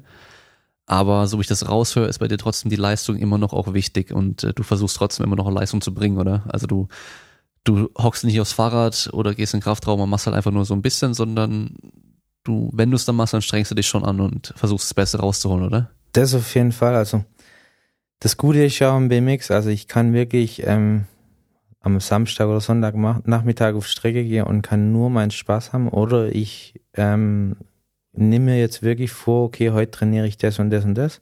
Oder gehe wirklich nur auf die Strecke und sage, okay, heute will, will ich wirklich nur fahren und Spaß haben. Ähm, wenn ich jetzt, keine Ahnung, mit einem Speerwerfer oder mit einem Kugelstoßer vergleiche, der kann jetzt sagen, okay, heute äh, stoße ich jetzt die Kugel mal nur fünf Meter, weil, weil ich gerade Lust habe. Nur aus Spaß und Freude. Ähm, das ist halt beim BMX wieder der, der Vorteil, sage ich mal. Da kannst du einfach mal mit Kumpels auch wieder auf Strecke gehen und nur Spielerei machen, Spaß haben, zusammen abhängen, Musik hören. Ähm, aber dann auch wieder, ähm, wenn wirklich Leistungssportler bist oder auf ein Ziel hintrainierst, okay, heute probiere ich das und das und das zu machen, das perfekt. Ähm, natürlich, ja, als Leistungssportler muss man Perfektionist sein und dann ähm, wirklich auch alles perfekt, also vom Fahrrad alles so perfekt wie möglich zu machen. Und dann ja, Krafttraining sowieso. Ähm, ich mache ja Krafttraining, um mich zu verbessern. Nicht nur, also das Gute dabei ist wenn man sich verbessert, sieht man dann auch quasi irgendwann noch, noch besser aus, weil man muskulöser ist. Das ist das gute Ziel dabei.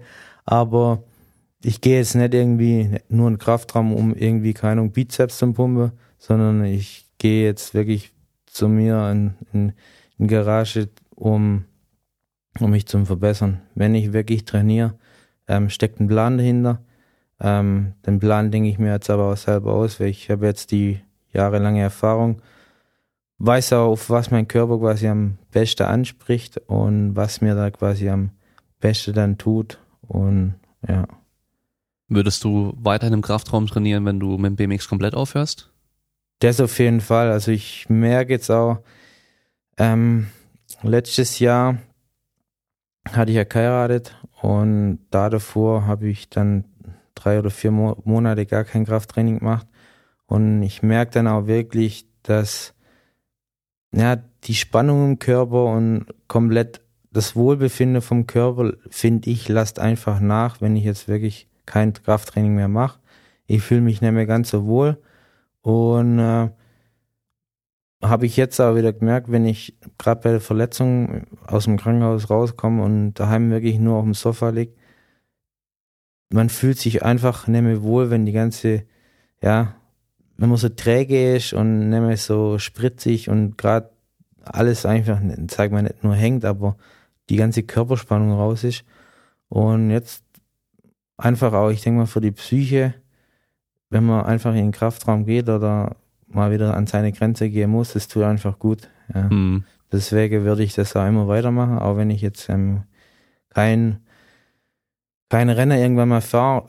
Aber ich will es trotzdem mit Plan dann machen, weil so verplantes Training, da habe ich gar keinen Bock drauf. Also ich, ich erstelle mir dann wirklich einen Plan, mache mir darüber einen Kopf und dann äh, trainiere ich dann danach, ja. Hm.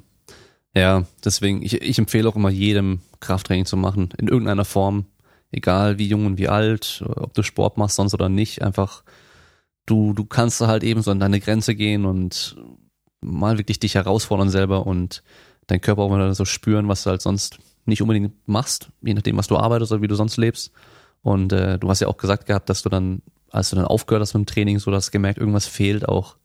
Und äh, eben so dieses, ja, so ans Limit gehen, das hast du halt sonst nirgends. Bei der ja. Arbeit hat man das eigentlich in der Regel nicht. Genau, das ist, ähm, ja, allgemein jetzt Sport finde ich jetzt zum Ausgleich, jetzt auch gerade jetzt, ähm, wenn es mal als stressig wird, das nicht unbedingt bei der Arbeit, aber irgendwie ein psychischer Stress hat man schon irgendwie, wenn man, ja, man muss immer erstmal zur Arbeit hinfahren, dann dort alles erledigen, wieder heimgehen und manchmal nervt's halt, kommt drauf an, wie viel Verkehr ist oder wie auch immer. Aber dann brauche ich den Sport wirklich auch dann zum Ausgleich wieder. Man kann wirklich beim Sport nur an Sport denken. Also ich kann jetzt nicht irgendwie mit dem BMX-Fahrer auf der Strecke umfahren und denke aber dann irgendwie, okay, was ich, was esse ich jetzt morgen oder, oder was macht meine Oma morgen, sondern ich muss mich wirklich auf das konzentrieren und schalte dadurch dann auch wieder ab von allem anderen und habe da dann auch meinen Ausgleich und genauso im Kraftraum auch.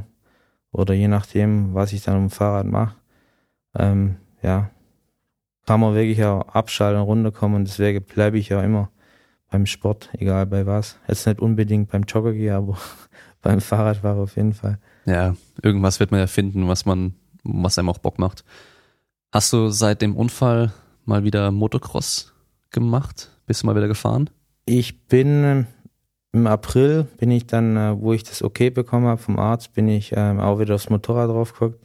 Weil ich finde, wenn man ähm, wenn man jetzt mit irgendwas eine negative Erfahrung hat oder einen Unfall hat oder irgendwie was, muss man sich schon wieder gleich quasi ähm, der Herausforderung stellen und das Problem quasi von aus der Welt schaffen. Also ähm, sag mal mal, ich habe jetzt Angst davor und dann schiebe ich ja die Angst quasi die ganze Zeit vor mir her und denke immer, oh, ich darf jetzt nicht mehr fahren oder ich will jetzt nicht mehr fahren, weil ich habe jetzt Angst. Deswegen stelle ich mir gleich der Herausforderung wieder und sage, okay, es ist passiert, ich kann es nicht mehr ändern. Es passiert vielleicht auch nie wieder, man weiß es nicht.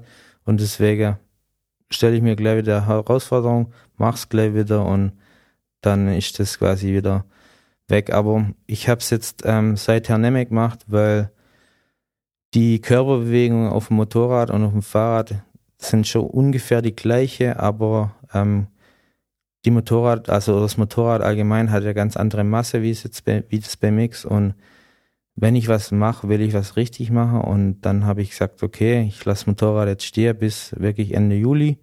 Ähm, gewöhne ich mich da voll aufs Fahrrad wieder, also habe das Gefühl dann 100% fürs Fahrrad und dann nicht fürs Motorrad und jetzt, ähm, wo ich wieder mehr Freizeit habe, da konzentriere ich mich dann schon wieder nicht 100% aufs Motocross, aber schon wieder mehr aufs Motorradfahrer. Ähm, das Fahrrad natürlich auch ab und zu, aber ähm, weil ich wieder ja bis nächstes Jahr, also Ende des Jahres vielleicht, ähm, starte ich dann wieder das Training für Mai dann äh, für Houston. Aber so genaueres ist schon nicht geplant. Aber wenn ich was mache, dann will ich schon richtig machen und deswegen bleibe ich immer bei einem. Aber dann, außer ich habe jetzt nur meinen Spaß dabei. Mhm. Ja. Ja, gut, also die, die Story mit ähm, Rio, dass es dann nicht geklappt hat und so, ist natürlich schon voll mies. Ähm, das Ding ist ja aber, das habe ich im Podcast auch schon recht oft gesagt, dass man halt Sachen nicht beeinflussen kann. Also eben, ob einer dann vor dir stürzt, das kannst du nicht beeinflussen. Ja, und dann haben äußere Umstände dich dazu gebracht, dass du halt dann aus dem Rennen rausfliegst oder dich verletzt oder sonst irgendwas. Ähm, was du natürlich nur beeinflussen kannst, ist eben, was du selbst machst. Ja. Ob du eben halt gut trainiert hast, so gut wie es geht, ob du einfach dein Bestes gegeben hast. Und solange man das gemacht hat, kann man sich am Schluss ja nichts vorwerfen. Dass es dich anpisst, dass du nicht hingehen konntest, ist natürlich vollkommen okay. Das ist ja auch richtig. sollte es auch, weil du hast ja einfach dein Ziel und ähm, das ist einem ja auch wichtig, deswegen sollte es auch natürlich auch einen anpissen, aber am Schluss kannst du dir nichts vorwerfen, weil du sagst, ich habe ja eigentlich mein Training so gut wie es geht gemacht und äh, das waren jetzt äußere Einflüsse, die ich nicht beeinflussen konnte und deswegen, ja. Genau, aber das, das musste ich auch erstmal wirklich lernen. Also es war ähm, auch erst so nach Olympia 2012 bin ich dann auch erst so richtig zum Mentaltraining dann gekommen und ich bin ein Mensch, der hat überhaupt keine, ähm, wie soll ich sagen, ähm, keine Geduld. Und wenn ich jetzt zum Beispiel irgendwo hingefahren bin und bin im Stau gestanden, das hat mich sowas von genervt. Und dann aber musste ich auch erstmal wirklich lernen und akzeptieren, okay, ich kann jetzt an der Situation nichts ändern und ich muss es jetzt so hinnehmen, wie es ist. Und ich komme dann schon irgendwann am Ziel an, aber es geht halt jetzt nicht schneller. Und dann kann man, ja, egal in was für Lebenssituationen, das trotzdem genauso rausnehmen. Ähm, klar, es, sind manche Sachen dann wirklich schwer zum Akzeptieren, aber es ist einfach so und man kann es nicht ändern. Hm. Ja, und genau das ist halt eine Sache, die man vor allem im Sport halt gut lernen kann. Weil es können 100 Leute beim Wettkampf machen, am Schluss gewinnt nur einer. Das heißt, ja. 99 haben gelernt, okay, egal wie sehr ich mich anstrenge, jemand anderes war besser und das kann ich aber nicht beeinflussen. Ich kann nur beeinflussen, was ich eben mache. Ja, und ich denke, deswegen halt auch sollten da vor allem halt Kinder auch das machen, Sport machen und auch Wettkämpfe machen, weil wenn sie halt sonst das nie machen und es nie lernen, dass man auch mal verliert, egal wie sehr man sich anstrengt und alles in den Arsch geschoben bekommen und egal wo sie mitmachen, bekommen sie trotzdem eine Teilnehmerurkunde oder sonst irgendwas, eine Medaille, auch wenn sie verloren haben theoretisch. Und dann kommen sie später mal ins Arbeitsleben und da bewerben sich 20 Leute auf eine Stelle und sie bekommen sie nicht. Ähm, ja, weißt du, dann heulen sie rum und äh, erfahren es eben zum ersten Mal. Und es geht halt im Sport einfach immer. Das, das lernst du halt immer, weil du bist nie immer der Beste. Genau, das, das war auch so ein Ding, wo ich dann auch gesagt habe, ähm, ich bin eher der Typ, wo einen Einzelsport macht, weil wenn ich verliere, dann, dann weiß ich, okay, ich war schlecht und ich habe dann verloren. Und bei meiner Mannschaftssportart war das auch dann schwer zum Akzeptieren, okay, ich habe jetzt verloren, obwohl ich quasi mein Bestes gegeben habe. Und als Kind kann man das irgendwie noch nicht so akzeptieren. Also wo ich dann Eishockey gespielt habe, ist das halt dann schwer, quasi wirklich dann zum sagen, okay, ich habe jetzt verloren, obwohl ich quasi alles habe. Als Erwachsener ist es dann wahrscheinlich schon wieder anders oder auch die Mitspieler denken dann natürlich auch ähm, eher in Leistungssport. Aber ja, das erstmal akzeptieren zu können, dann wirklich, ich habe verloren wegen jemand anders. Und ja, heutzutage finde ich auch, dass die Kinder wirklich äh, lernen müssen, auch mal zum Verlieren und ähm, nicht quasi dann äh, ein Schokolad trotzdem dafür bekommen, obwohl sie verloren haben. Das ist halt dann ja die Einstellung allgemein fürs Leben nicht so optimal dann. Mhm, ja. Naja, aber das ist ja immer so ein schwieriges Thema. Ja. da redet man oftmals gegen eine Wand bei vielen Leuten, weil sie halt denken, ja, mein armes Kind, aber es soll halt trotzdem was bekommen und so. Aber am Schluss ist das Leben halt auch so, das Leben ist kein Ponyhof und nee. äh, eigentlich, das habe ich erst letztens wieder realisiert, es geht uns heutzutage so gut, dass wir uns über solche Sachen Gedanken machen können überhaupt erstmal. Ja, dass wir, dass wir Leuten überhaupt eine ähm, mal eine Herausforderung geben müssen oder Widerstand geben müssen und nicht einfach alles immer glatt läuft, weil es uns eigentlich halt eben so gut geht. Ja. Und man kriegt eben einfach vieles einfach so und es ist super einfach. Das erinnert mich jetzt auch wieder an den Thailand-Urlaub, wo mir dieses Jahr war. Ähm, wir waren auf so einem Night Market in, äh, wo war's denn? Phuket. Und dann haben wir da Abend gegessen und dann habe ich so zwei Kinder beobachtet. Der eine hat einen Luftballon gehabt und die haben im Luftballon gespielt, ähm, bis der dann kaputt gegangen ist und dann haben sie sich ja so alte Cola-Dose geholt und mit der Dose dann gespielt. Und die haben sich in der ganzen Zeit, wo wir dann quasi Abendessen haben, haben die sich mit den zwei Sachen beschäftigt. Und das war mindestens ja eine halbe Stunde.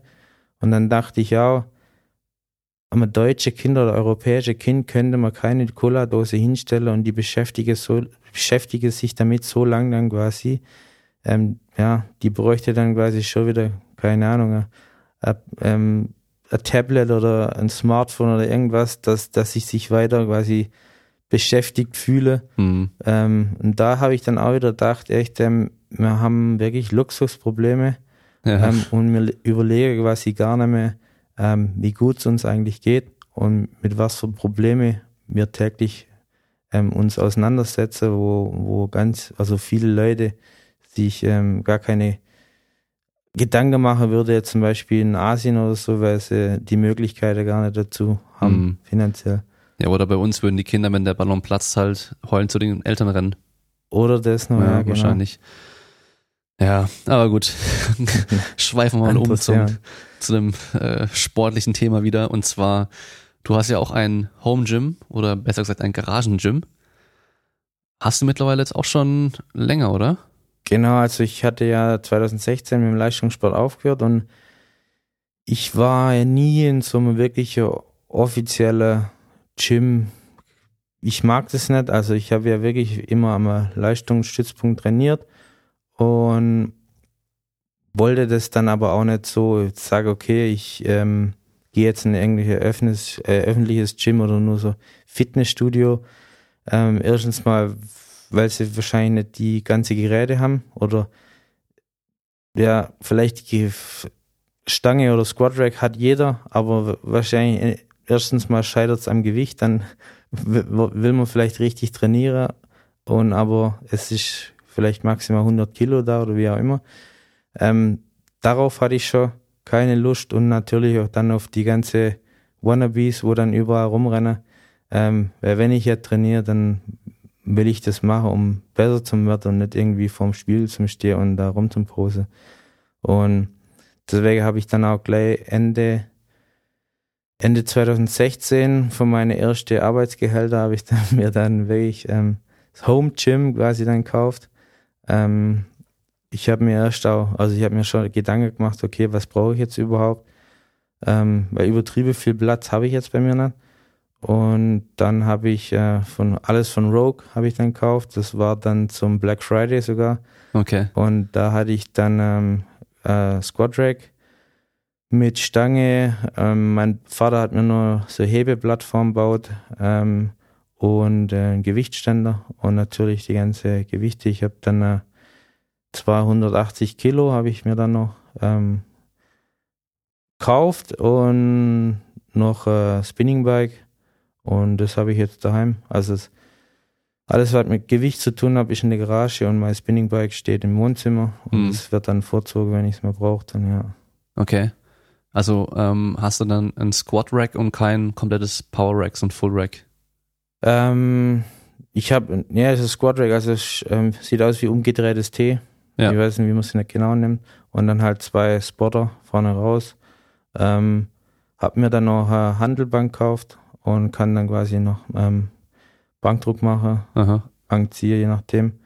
Ähm, und halt meine Kniebeuge. Ja. Und gerade mit der ähm, Hebeplattform habe ich dann am Anfang auch schon mal das Gewicht mal ab und zu mal fallen lassen. Ähm, bei uns ist in die Garage unterhalb vom Haus, also in, quasi ins Erdreich einbauen. Das Haus ist auf, steht auf deine Garage. Und dann hat aber auch der Nachbar sich schon, also der Nachbar, wo unterhalb von uns wohnt, hat sich beschwert, ähm, warum ich das Gewicht in der Wohnung fallen lasse, aber ich habe es unten in der Garage fallen lassen.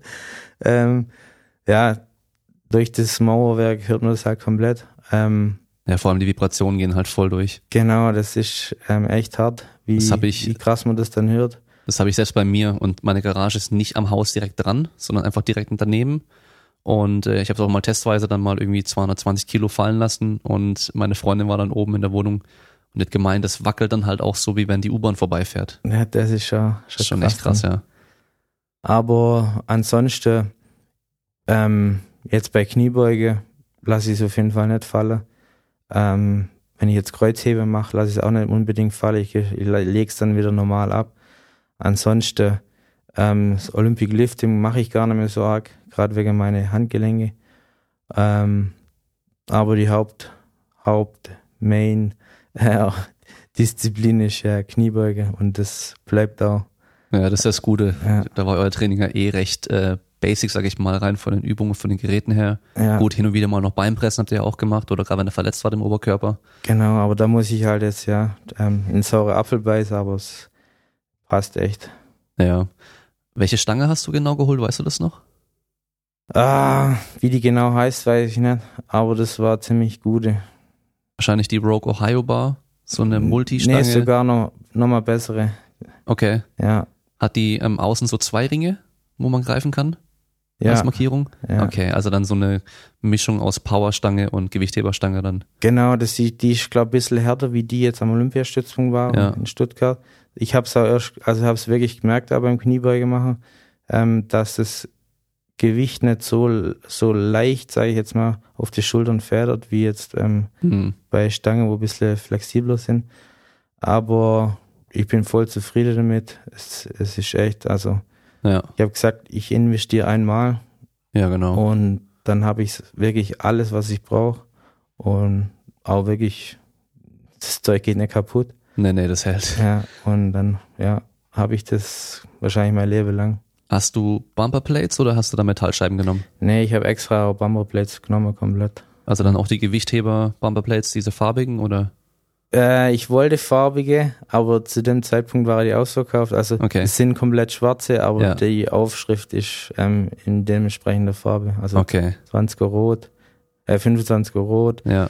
20 ähm, blau, 15, 15 gelb, und, gelb grün, und- äh, grün ist die Zehner. genau. Und dann ähm, meine Frau trainiert auch ab und zu und Mhm. da habe ich dann noch ähm, die ganze, da gibt's ja so Pakete, wo man komplett kaufen kann mit was ist das 0,5 bis 5 Kilo in den Ja, ja. ganzen kleinen Schritte. Das habe ich dann noch äh, gekauft von meiner Frau und das passt dann ja. Ah Ja, okay. Gut, da hast du ja alles, was du brauchst und ich sag mittlerweile auch, wenn mich Leute fragen, so Tipps fürs Home Gym, ist mein erster Tipp immer so, okay, kauf gleich richtig, sonst kaufst du zweimal. Ja, Habe ich nämlich auch durchgemacht. Ich habe halt, gut, ich habe damals auch mit dem ersten Lohn mein Zeug gekauft und so und dann habe ich da halt geguckt eben, was ist möglichst günstig auch und habe dann ein bisschen später wieder verkauft und dann ein anderes Rack geholt und so weiter, aber ist natürlich immer eine Budgetsache, aber wenn du dann gleich das Richtige kaufen kannst, was du für immer haben kannst, dann macht es schon Sinn, gleich das Richtige zu kaufen. Vor allem, du weißt ja, wusstest ja auch damals dann schon, ähm, okay, ich kann über 200 Kilo Kniebeuge und ich brauche wirklich stabil und das und das Gewicht. Als ich angefangen habe, ich weiß noch, ich habe dann mit äh, 30, 40 Kilo Kniebeugen gemacht ja, und habe mir dann für, boah, ich weiß noch, das erste Mal war, glaube ich, für 50 Euro bei eBay ersteigert. So eine Bank, eine verstellbare Bank mit einem Polster vorne für diese äh, Biceps Curls, so Preacher Curls und ähm, so ein Kniebeugenständer. Und das Ding, das war so leicht, das war das dünnste Metall überhaupt, glaube ich. Und ähm, hat am Anfang gereicht. Und für 50 Euro, für beides kannst du dich echt nicht beschweren, aber die Bank war wackelig ohne Ende. Das war wirklich, also, da würde ich heute nicht mehr drauf trainieren, weil da die Schiss das alles zusammenkracht.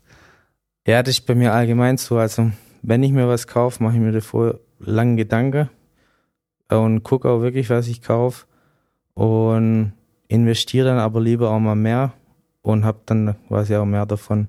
Und ich muss echt sagen, das Zeug ist einwandfrei. Ähm, am Anfang das Gerändelte war ziemlich scharf, Mhm. aber jetzt, nachdem er einige Einheiten damit gemacht habe, ist das echt angenehm jetzt ähm, im, äh, im Nackenbereich oder die Bumperblades, das ist, ich glaube nicht, dass die irgendwo irgendwann mal kaputt gehen und wenn, gibt's, hat man glaube sogar eine Garantie von bei Rogue direkt. Ich habe es halt direkt bei Rogue gekauft und es kam dann von Schweden dann Ja. hierher und gerade durch den Black Friday Sale habe ich die Stange dann auch noch, ähm, glaube für 800 Euro damit bekommen. Also ich habe dann Okay, gut, dann hast du schon äh, die Ja. ganz teure genommen. Genau, ich habe ja gesagt, wenn ich investiere, dann mache ich da gleich richtig und ähm, habe dann auch mit dem Spinning Bike habe dann habe ich dann 5000 Euro ausgegeben dafür. Okay. Das ähm, rentiert sich aber, muss ich sagen.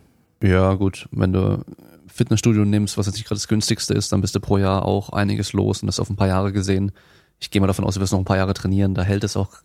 So, Ähm, so habe ich mir das auch dann überlegt, wenn ich dann- da wirklich irgendwo trainiere gehe. Und was auch noch dazu kommt, ähm, ich, ich kann aufstehen oder vor der Arbeit oder nach der Arbeit. Ja, und gehe nur kurz runter und mache mein Gym und bin wieder daheim und muss nicht irgendwo ins Auto sitzen, noch irgendwo hinfahren. Das macht auch noch viel aus dann.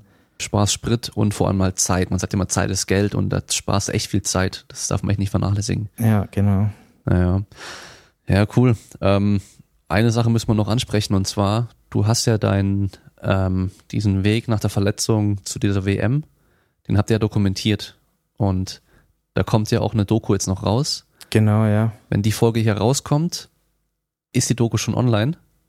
Dann ähm, erzähl mal kurz, um was es da so gehen wird. Gut, um die Geschichte natürlich, aber ähm, wo man das Ding auch anschauen kann und Ähm, also der Hintergedanke war so, der kam, glaube sogar am Ende vom, vom Urlaub, dachte ich so, das könnte das könnte auch eine interessante Geschichte werden, wo man dann äh, gut verfilmen kann und sicher auch interessant ist. Und habe das dann äh, ähm, mit dem, wo es filmt, dann besprochen und er war dann auch gleich wirklich dabei. Und dann haben wir beim, äh, beim Wettkampf ähm, Filmaufnahme gemacht, dann bei mir noch zu Hause und dann natürlich, natürlich die ganze O-Töne. Ähm, wie jetzt, wie ich wirklich jetzt quasi von, sagt man, dem, dem Punkt, wo ich mich verletzt habe, wieder dann zurückkämpft habe, bis dann zur Weltmeisterschaft. Ähm, ja, mit so einem kleinen Video, vier, fünf Minuten wird's dann. Das ist jetzt auch noch nicht ganz fertig, aber es wird dann ja nächste Woche fertig. Es ist zu sehen bei YouTube und bei mir auf Instagram. Mike Bayer 689 ist mein ähm, Account. Da wird's auf jeden Fall hochgeladen. Und ja, ich bin selber gespannt, was rauskommt, weil ich glaube, es wird echt ein cooles Ding. Und dann mit dem Weltmeistertitel ist dann die halt die Story noch dann viel interessanter. Hm, ja, also die ganzen Links wird er wie immer in der Shownote. Könnt ihr dann unten reinklicken und euch anschauen. Wenn es dann auch so kurz ist, sag ich mal, und nicht wie so eine, also Spielfilmlänge hat, ist wahrscheinlich auch ein gutes Motivationsvideo, was man sich so angucken kann, so von ganz unten wieder zurückkommen, zurückkämpfen. Ja, ähm, sowas ähnliches ähm, kenne ich als Doku, ähm, und zwar The Crash Reel von einem Snowboarder. Oh, wie heißt der? Kevin Spear, glaube ich, oder Kevin Spears. Ich weiß nicht, ob du das kennst. Ja, keine Ahnung. Das ist, glaube ich, auch von 2012 oder sowas. Ähm, empfehle ich jedem mal anzuschauen. Und zwar, der hat damals mit Sean White sich immer gebattelt Mhm. und war eigentlich immer besser als Sean White. Okay. Und die haben dann beide in der riesen Halfpipe so einen neuen Trick halt geübt. Irgendwie so ein oh, Double Corkscrew irgendwas Ding, keine Ahnung. Kenne mich da nicht so aus. Auf jeden Fall ähm, Salto-Geschichten mit Schrauben und so weiter. Und den hat's da halt richtig übel hingelegt, dass der halt ähm, komplett demoliert war. Also auch wirklich im Koma lag und ähm, die wusste, dass man nicht mal aufwachen wird und so. Und der wollte von Anfang an wieder snowboarden können. Und das war halt so, dann hat er halt wirklich eine Hirnverletzung gehabt. Und da war es jetzt nicht so dieses Happy Ending wie bei dir. Ja. Happy Ending, Happy End, ähm, wie bei dir. Ich glaube, das Happy Ending kriegst du in Thailand bei der Massage normalerweise, gell? ja, auf jeden Fall. Ähm, der hat am Schluss wieder auf dem Snowboard stehen können, aber konnte halt dann echt ein paar Meter fahren, ist mir wieder hingefallen und so und musste irgendwann akzeptieren, dass er nicht mehr zurückkommen kann. Ja, und der ist jetzt so einer, der geht jetzt halt zu anderen Leuten, die halt auch Verletzungen hatten und äh, versucht die aufzubauen und kämpft aber selber damit. Ja, und ähm, ist halt dafür, dass halt Kinder auch Helme tragen beim Snowboarden und er hat zwar einen Helm gehabt, aber ohne wäre halt tot gewesen. Das ist schon krass dann, ja. Ja, also das ist schon so, ja, es ist eine krasse Doku, kann ich echt nur empfehlen, aber das ist halt so dieses, das ist ja auch, was wir vorhin gesagt haben, eben so, du kannst das Beste halt nur machen, dein Bestes geben, aber was am Schluss passiert, kannst du teilweise einfach nicht beeinflussen. Ja, genau. Und äh, klar könnte er jetzt halt da sitzen, das wäre das Einfache wahrscheinlich und halt einfach nur rumheulen und sich beschweren und warum er und warum nicht die anderen oder so. Aber am Schluss, ja, wie gesagt, du stehst im Stau und ähm, regst dich halt drüber auf, dass du im Stau stehst, aber es ändert nichts an der Situation, Ja. Sondern du kannst halt eben einfach nur gucken, okay, ich kann mich jetzt aufregen und es ändert nichts daran oder ich kann einfach die Situation akzeptieren und vielleicht was anderes machen, am Handy spielen, keine Ahnung was, weißt du, wenn du wirklich nur da stehst, aber ja. deine Zeit irgendwie anders nutzen. Ja, und das ist so, ist ja mit, im Endeffekt der, der Gedanke der, der Stoiker, so dieses stoische Denken. Ja, und äh, ich denke, das ist im Sport auch eigentlich immer ganz gut angebracht. Also so eine Denkweise einfach auch im Wettkampf direkt. Ich denke auch, wenn, wenn man nicht die Denkweise hat, kommt man auch gar nicht so weit wie jetzt ähm, gerade so der Snowboarder. Der wäre sicher nicht so weit kommen, wenn er jetzt wirklich die Denkweise nicht gehabt hätte. Also deswegen, die Denkweise ändert sich ja normal nach dem Unfall nicht. Vielleicht sein Körper oder sein Kopf oder wie auch immer. Aber jetzt, ja, manche Unfälle passieren und ich denke mal vielleicht auch, manche Unfälle passieren auch den Personen, wo dann auch am besten damit umgehen können. Ähm, denn die Personen, wo vielleicht damit nicht so umgehen können, trifft das Schicksal vielleicht dann auch nicht, ähm, weil die dann vielleicht komplett zugrunde gehen. Ja. Oder die gehen erst gar nicht das Risiko vielleicht ein oder. Oder so, Ja. dann, ja. Ich meine, kennst du die Doku von Ronnie Coleman, die letzte? Nee. Ronnie Coleman kennst du ja, oder? Ja, Lightweight Baby, ja, yeah, Body. ja. Das klassische Genau. Gymspruch, ja. So, achtfacher Mr. Olympia im Bodybuilding und der größte aller Zeiten, sagt man eigentlich. Klar, viele sagen, okay, Arnold Schwarzenegger, aber vom Prinzip her Ronnie Coleman ein Titel mehr. Hat Lee Haney zwar auch acht Stück, aber da war die Konkurrenz auch nicht so groß und alles, aber egal, auf jeden Fall Ronnie Coleman einer der krassesten aller Zeiten. Und die letzte Doku, die war echt deprimierend eigentlich, weil künstliche Hüftgelenke komplett demoliert, kommt kaum noch äh, aus dem Stuhl raus und sowas, aber quält sich trotzdem jeden Tag noch die Treppe bei sich hoch in sein Home Gym und trainiert. Mhm. Jeden Tag. Er macht einfach, was noch geht. Und er sagt selbst jetzt noch, er will wieder mal in der Beinpresse so unglaublich viel drücken können, wie davor. Ja, und, und alle sagen, hey, irgendwann muss es doch genug sein und du musst doch merken, so, hey, es geht nicht mehr, ich mach mich nur noch kaputt und du musst an den Nagel hängen. Aber wahrscheinlich genau, weil er so ist, ist er halt auch erst so gut geworden. Genau, ja, das ist das, ja. Weil viele andere hätten vielleicht schon früh aufgegeben. Also es ist irgendwo ein Fluch und ein Segen gleichzeitig. Aber er lebt halt auch für den Sport und für ihn ist es halt auch akzeptabel, dass er halt am Schluss gar nicht mehr laufen kann, wahrscheinlich irgendwann. Oder er vielleicht denkt auch gar nicht drüber nach und er macht einfach, weil er das halt liebt und will. Auch wenn er sich zerstört damit. Aber ich meine, so ist es ja ganz oft. Ja, das ist so immer so zweigespaltenes Ding. Also der Ich Wille, meine, das ist die Definition von Sucht. ja, Etwas zu machen, obwohl es dir schadet. genau, der, der Wille treibt dich zu irgendwas, wo, wo dein Leben verbessert, aber gleichzeitig dann vielleicht auch irgendwann verschlechtert, weil, weil du halt so einen mega Verschleiß hast oder wie auch immer dann. Ja. Ja. Und ich meine, das ist aber auch dann Leistungssport ja sowieso. Ich meine, es ist kein Gesundheitssport, sondern meistens ist Leistungssport auch nicht mehr, nicht mehr gesund. Ja, also ich meine, wie du jetzt hier so hockst, scheint es dir gut zu gehen.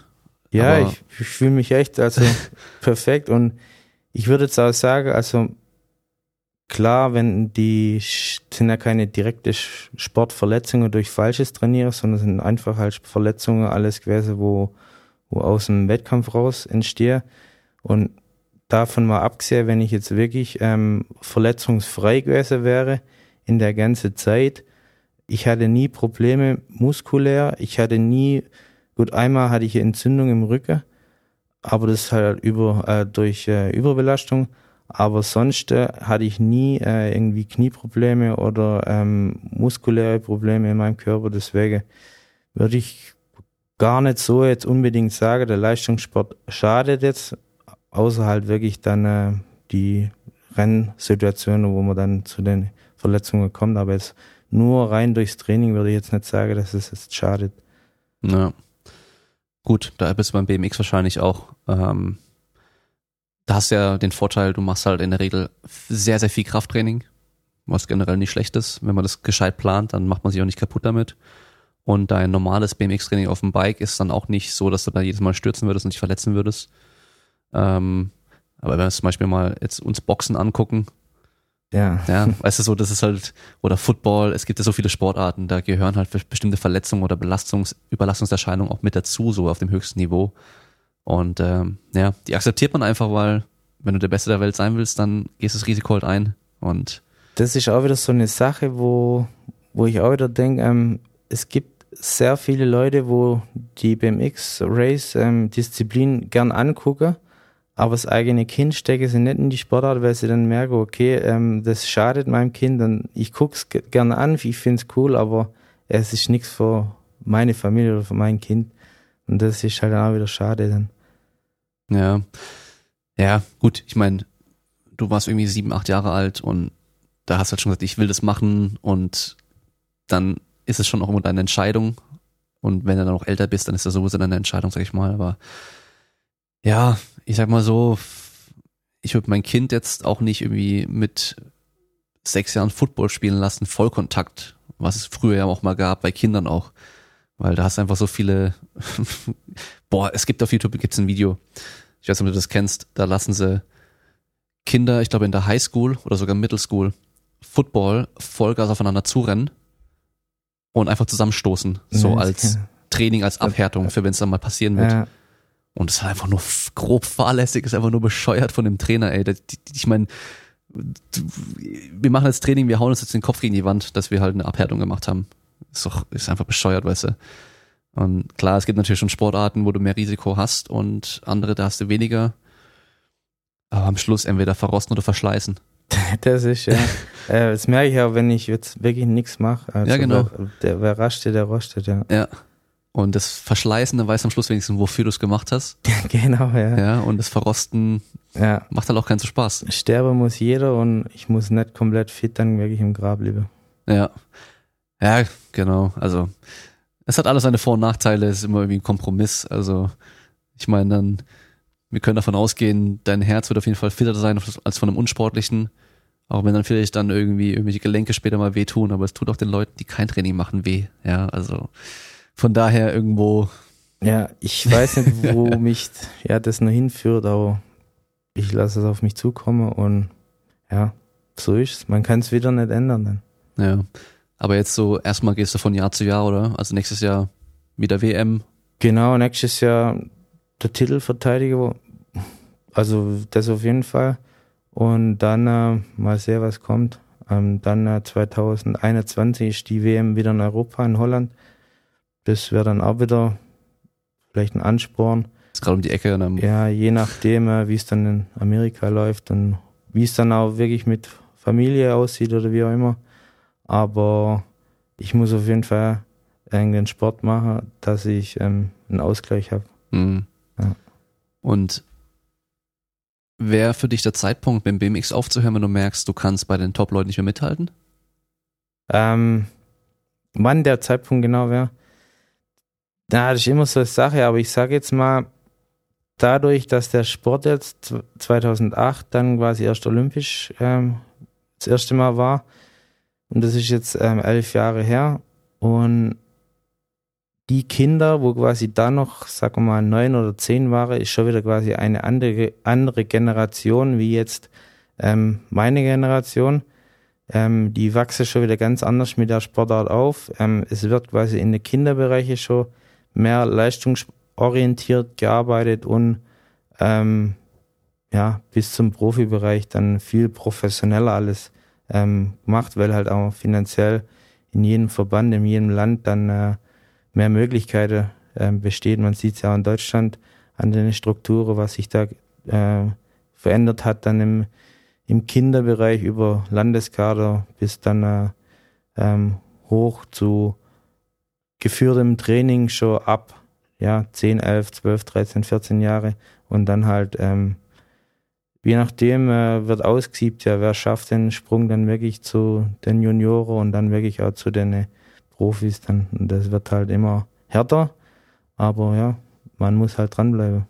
Also denkst du dann, das Niveau wird einfach noch steigen mit der Zeit, weil halt mehr Erfahrung da ist und Ähm, Leute schon mit einem anderen, ähm, kompletten, kom andere Herangehensweise Die- einfach schon von Anfang an anfangen. Ja, ich würde sagen, die Spitze entwickelt sich vielleicht ziemlich langsam, aber das Mittelfeld wird immer größer, weil halt äh, jedes Land irgendwie äh, seine Trainingsmethode findet, irgendwie schnell zum Werden.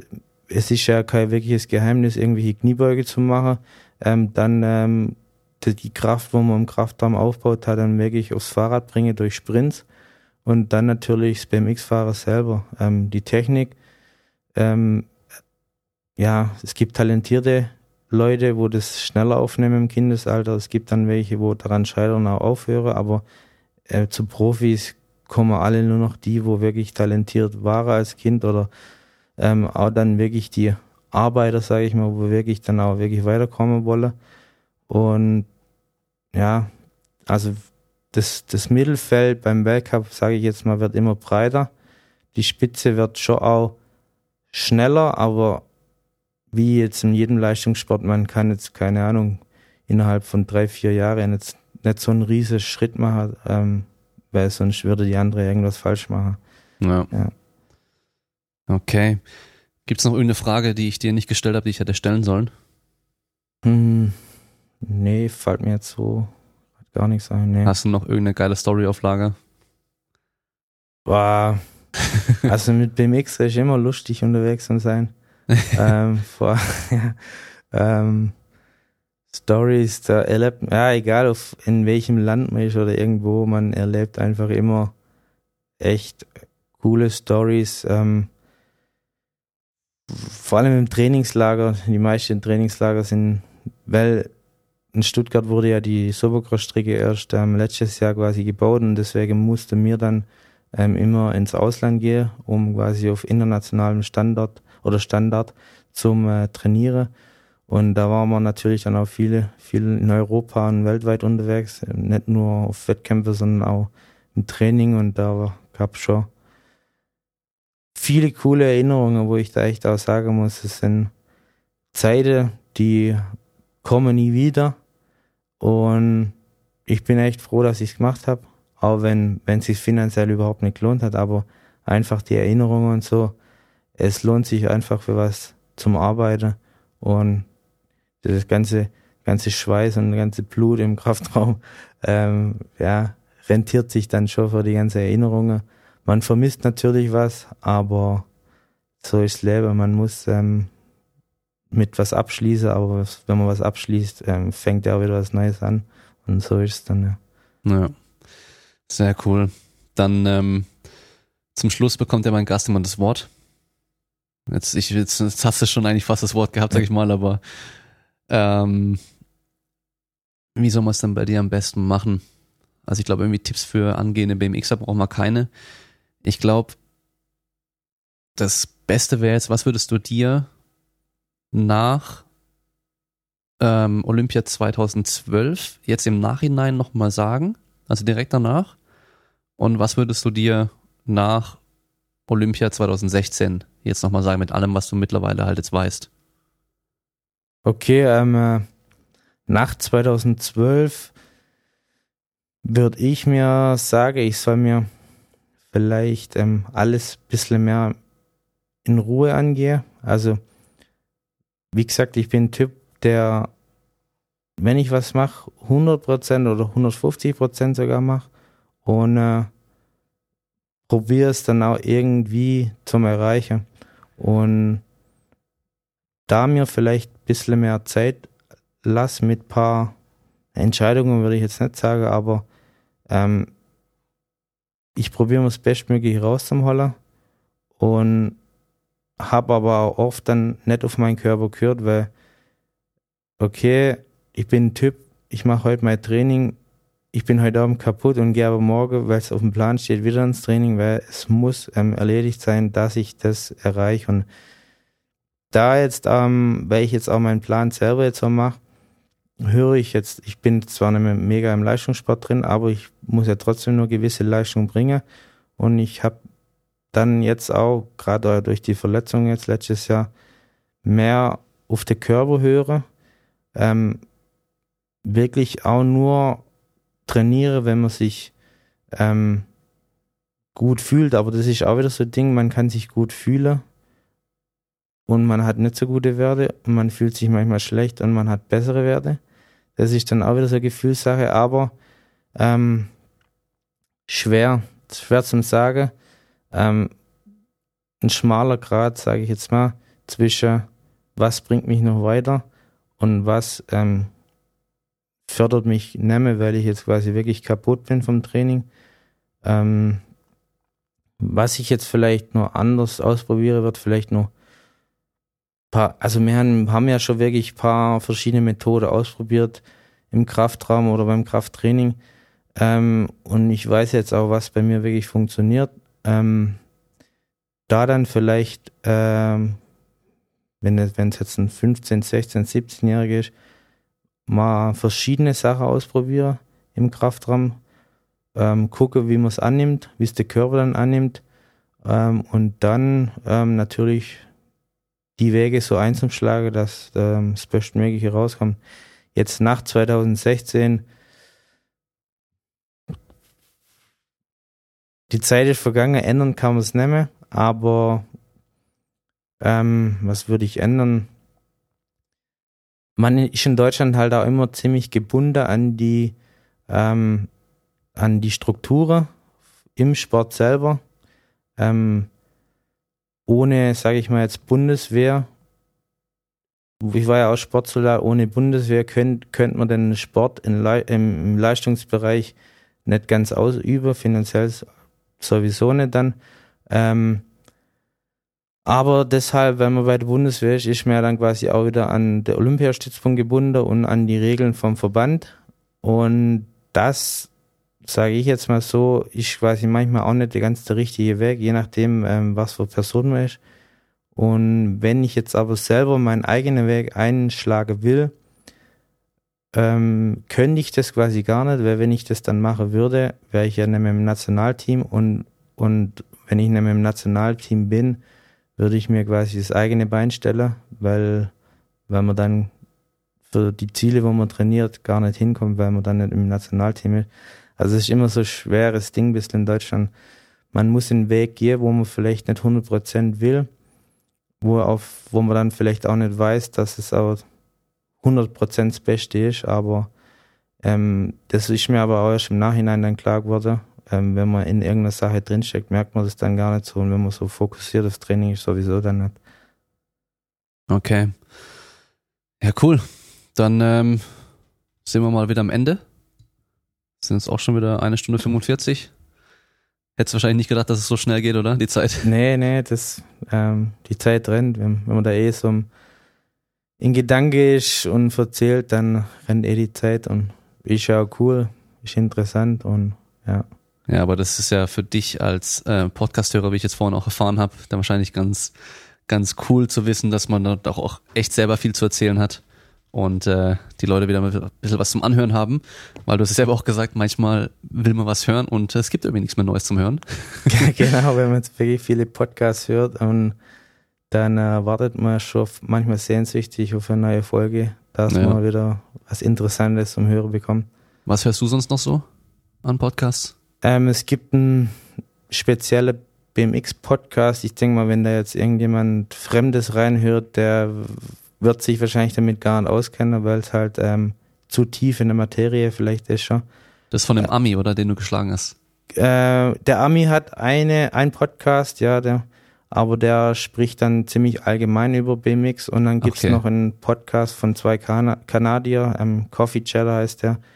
Ähm, äh, die reden auch immer über, ja, über die allgemeine Situation im BMX und äh, wo das vielleicht noch hinführt und ähm, haben immer Gäste dann. Und äh, ist immer interessant, vor allem halt, wenn man dann in, in dem Sport drinsteckt oder mal wirklich ähm, die als Gegner hatte. Okay, also bist du gegen die auch schon gefahren? Ja, das ist auf jeden Fall, ja. Auch schon gewonnen gegen die? Das heißt gewonnen? Wie wir vorher schon gesagt haben, es gibt immer nur einen Gewinner quasi am Tag. Ähm, klar, man hat mal einen guten Tag, mal einen schlechten Tag. Ähm, manchmal vor denen, mal hinter denen, aber ähm, ja, ist interessant immer zum Hören auch von, vom Ausland, ähm, was die für Perspektive oder ähm, zu dem Sport haben oder wie sie unterstützt werden oder auch nicht. Oder schon mhm. interessant dann, ja. Und hörst du noch andere Podcasts? Ähm, Motocross technisch höre ich noch manche Podcasts und dann natürlich deiner noch. Ah. und, aber ja, so mal die Podcast-Liste durchgegangen und dann ab und zu mal irgendwo reinhöre. Und wenn es dann gefällt, vielleicht nur zwei, drei weitere Folgen höre. Und äh, ansonsten ähm, habe ich ja auch nicht nur Zeit, Podcasts zu hören.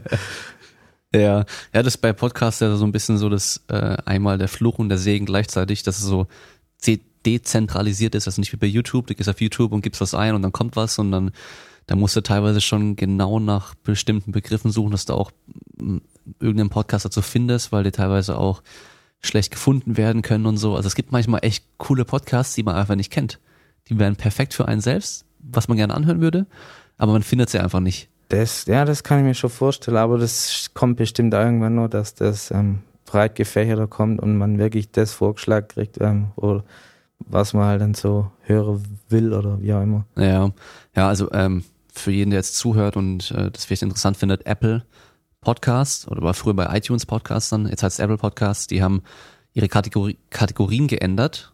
Ähm, das heißt, man hat einfach so erstmal generell Apple Podcasts, da sind alle Podcasts drin und dann hat man verschiedene Oberkategorien und jetzt aktuell bin ich bei Gesundheit und Fitness drin und da gibt's noch eine Unterkategorie, die heißt Fitness. Ja, das heißt, die haben jetzt speziellere Kategor Kategorien gemacht, weil früher war das irgendwie, ähm, ich glaube, Fitness und Ernährung, das heißt, da waren viele andere auch Sachen drin, die mit Kraftsport zum Beispiel nichts zu tun hatten, weil dann ging es dann um reine vegane Ernährung oder sowas, ähm, unabhängig von Sport oder so. Und ähm, das Gute ist jetzt aber auch, ganz viele Podcasts, die früher noch in diesen Charts ganz oben mit drin waren, die sind schon lange, werden nicht mehr produziert. Und je nachdem, wie der Algorithmus da läuft, ist bei, bei Apple dann ganz komisch gewesen, waren die trotzdem noch ganz oben mit drin, obwohl nie neue Folgen rauskommen. Aber dadurch, dass sie oben drin sind, sehen Leute das eher und laden die eher runter Ja. und hören die weiter an, deswegen die bleiben dann einfach oben drin. Und jetzt ähm, sind die eben alle raus, weil die die Kategorie nicht aktualisiert haben. Und in der Kategorie Fitness halte ich mich jetzt seit, seit es geändert wurde, komplett auf Platz zwei. Und der oben drüber, der hat mit Kraftsport an sich nichts zu tun oder sowas. Das heißt, wir sind hier die Nummer eins in Deutschland, also richtig geil. Ja, liegt natürlich auch nur den Zuhörern, also nicht an mir. Und ähm, jetzt ist natürlich das Ziel, auf Platz eins zu kommen. Ja, also es geht immer besser. Genauso wie du auch, will ich auch immer der Beste dann sein. Ja, Wenn man schon was macht, dann macht man es richtig. Ähm, ah, wenn ich jetzt schon hier bin, ich vergesse es sonst auch immer, könnt ihr natürlich jetzt unterstützen, indem ihr den Podcast mit jemandem teilt, den das, den das interessieren könnte. Generell bei Instagram teilen, Facebook teilen, sonst überall teilen. Ähm, bei Instagram, nee, nicht bei Instagram, bei iTunes eine 5-Sterne-Bewertung abgeben und noch eine Bewertung schreiben am besten dazu. Und ähm, einfach weiterhin alle Folgen anhören. Genau. Hast du noch was zu sagen? nee, äh, ich bedanke mich, dass ich äh, hier sein durfte, ja, und es war interessant. Ähm, und ja, hör die Folge auf jeden Fall an. ich finde es zwar sich selber zum Hören dann, äh, hört sich dann meistens ein bisschen komisch an, aber ja, das ist, äh, ich denke mal, normal. Also was viele Gäste schon gesagt haben, dass die durch den Podcast jetzt erst nochmal über viele Sachen drüber äh, nachgedacht haben, so reflektiert haben. Und die hatten sich davor einfach gar nicht mehr so wirklich Gedanken darüber gemacht gehabt und dass einem dadurch nochmal ein paar Sachen klar geworden sind. Und das fand ich eigentlich äh, jedes Mal ziemlich cool, wenn die das gesagt haben, weil man eben selten halt nochmal so drüber nachdenkt über früher oder so und dann wirklich nochmal so reflektiert. Und dafür ist sowas eigentlich ganz gut, weil man einfach mal jetzt fast zwei Stunden permanent einfach über eine Sache redet. Ja, Ja. das, das glaube ich schon, ja. Macht man sonst selten. Aber cool, ich bedanke mich bei dir, dass du dir die Zeit genommen hast. kein Problem. Und äh, wie gesagt, ihr findet in den Shownotes unten dann den Link zum Video und zu seinem Instagram-Kanal. Könnt ihr abchecken. Und wer in der Nähe von Holland ist, nächstes Jahr auf jeden Fall. Nee, stimmt gar nicht. Wir zwei sind Jahre. in Houston. Ja, in Houston dann, ja. Ja, fahren wir nach Houston und supporten dann dort. auf jeden Fall dann, äh, ja, wünsche ich dir natürlich weiterhin viel Erfolg und Titel muss verteidigt werden. Danke, ja. Er soll in Deutschland das bleiben. Das, ja, das Wenn er was schon mal da ist. will, ja. Ja, das ist auch wieder so eine Sache. Ich meine, Leute außerhalb von dem Sport an sich, die kriegen das halt nie mit, weißt du? Man, man denkt immer so, okay, die Deutschen sind ganz gut im Fußball und äh, vielleicht noch ein paar anderen Sportarten, die man halt so kennt, aber dass wir jetzt hier einen Weltmeister im BMX haben, ja, kriegt halt auch keiner mit. Das ist immer schade. Nee, es interessiert auch, ja, wenig. Ist vor allem die Medien halt, aber ja, das ist, äh, glaube ich, schweres Ding, was man da Naja. ähm, zum Ändern hat. Ja, oder teilweise dann auf einmal kommt es irgendwie raus, so, hey, wir haben einen Weltmeister in der und der Sportart. Und dann sind die Leute auf einmal Fans und dann interessiert sich auf einmal, weil wir jetzt auf einmal gut sind in der Sportart. Ja. Aber gut, was können wir machen? Weiter trainiere. Genau, wir weiter trainieren und äh, krass sein und äh, Leistung bringen und vielleicht wird es dann doch mal entdeckt und die Leute finden es cool. Ja. Okay. Dann sind wir am Ende und wir hören uns beim nächsten Mal. Ciao. Ciao.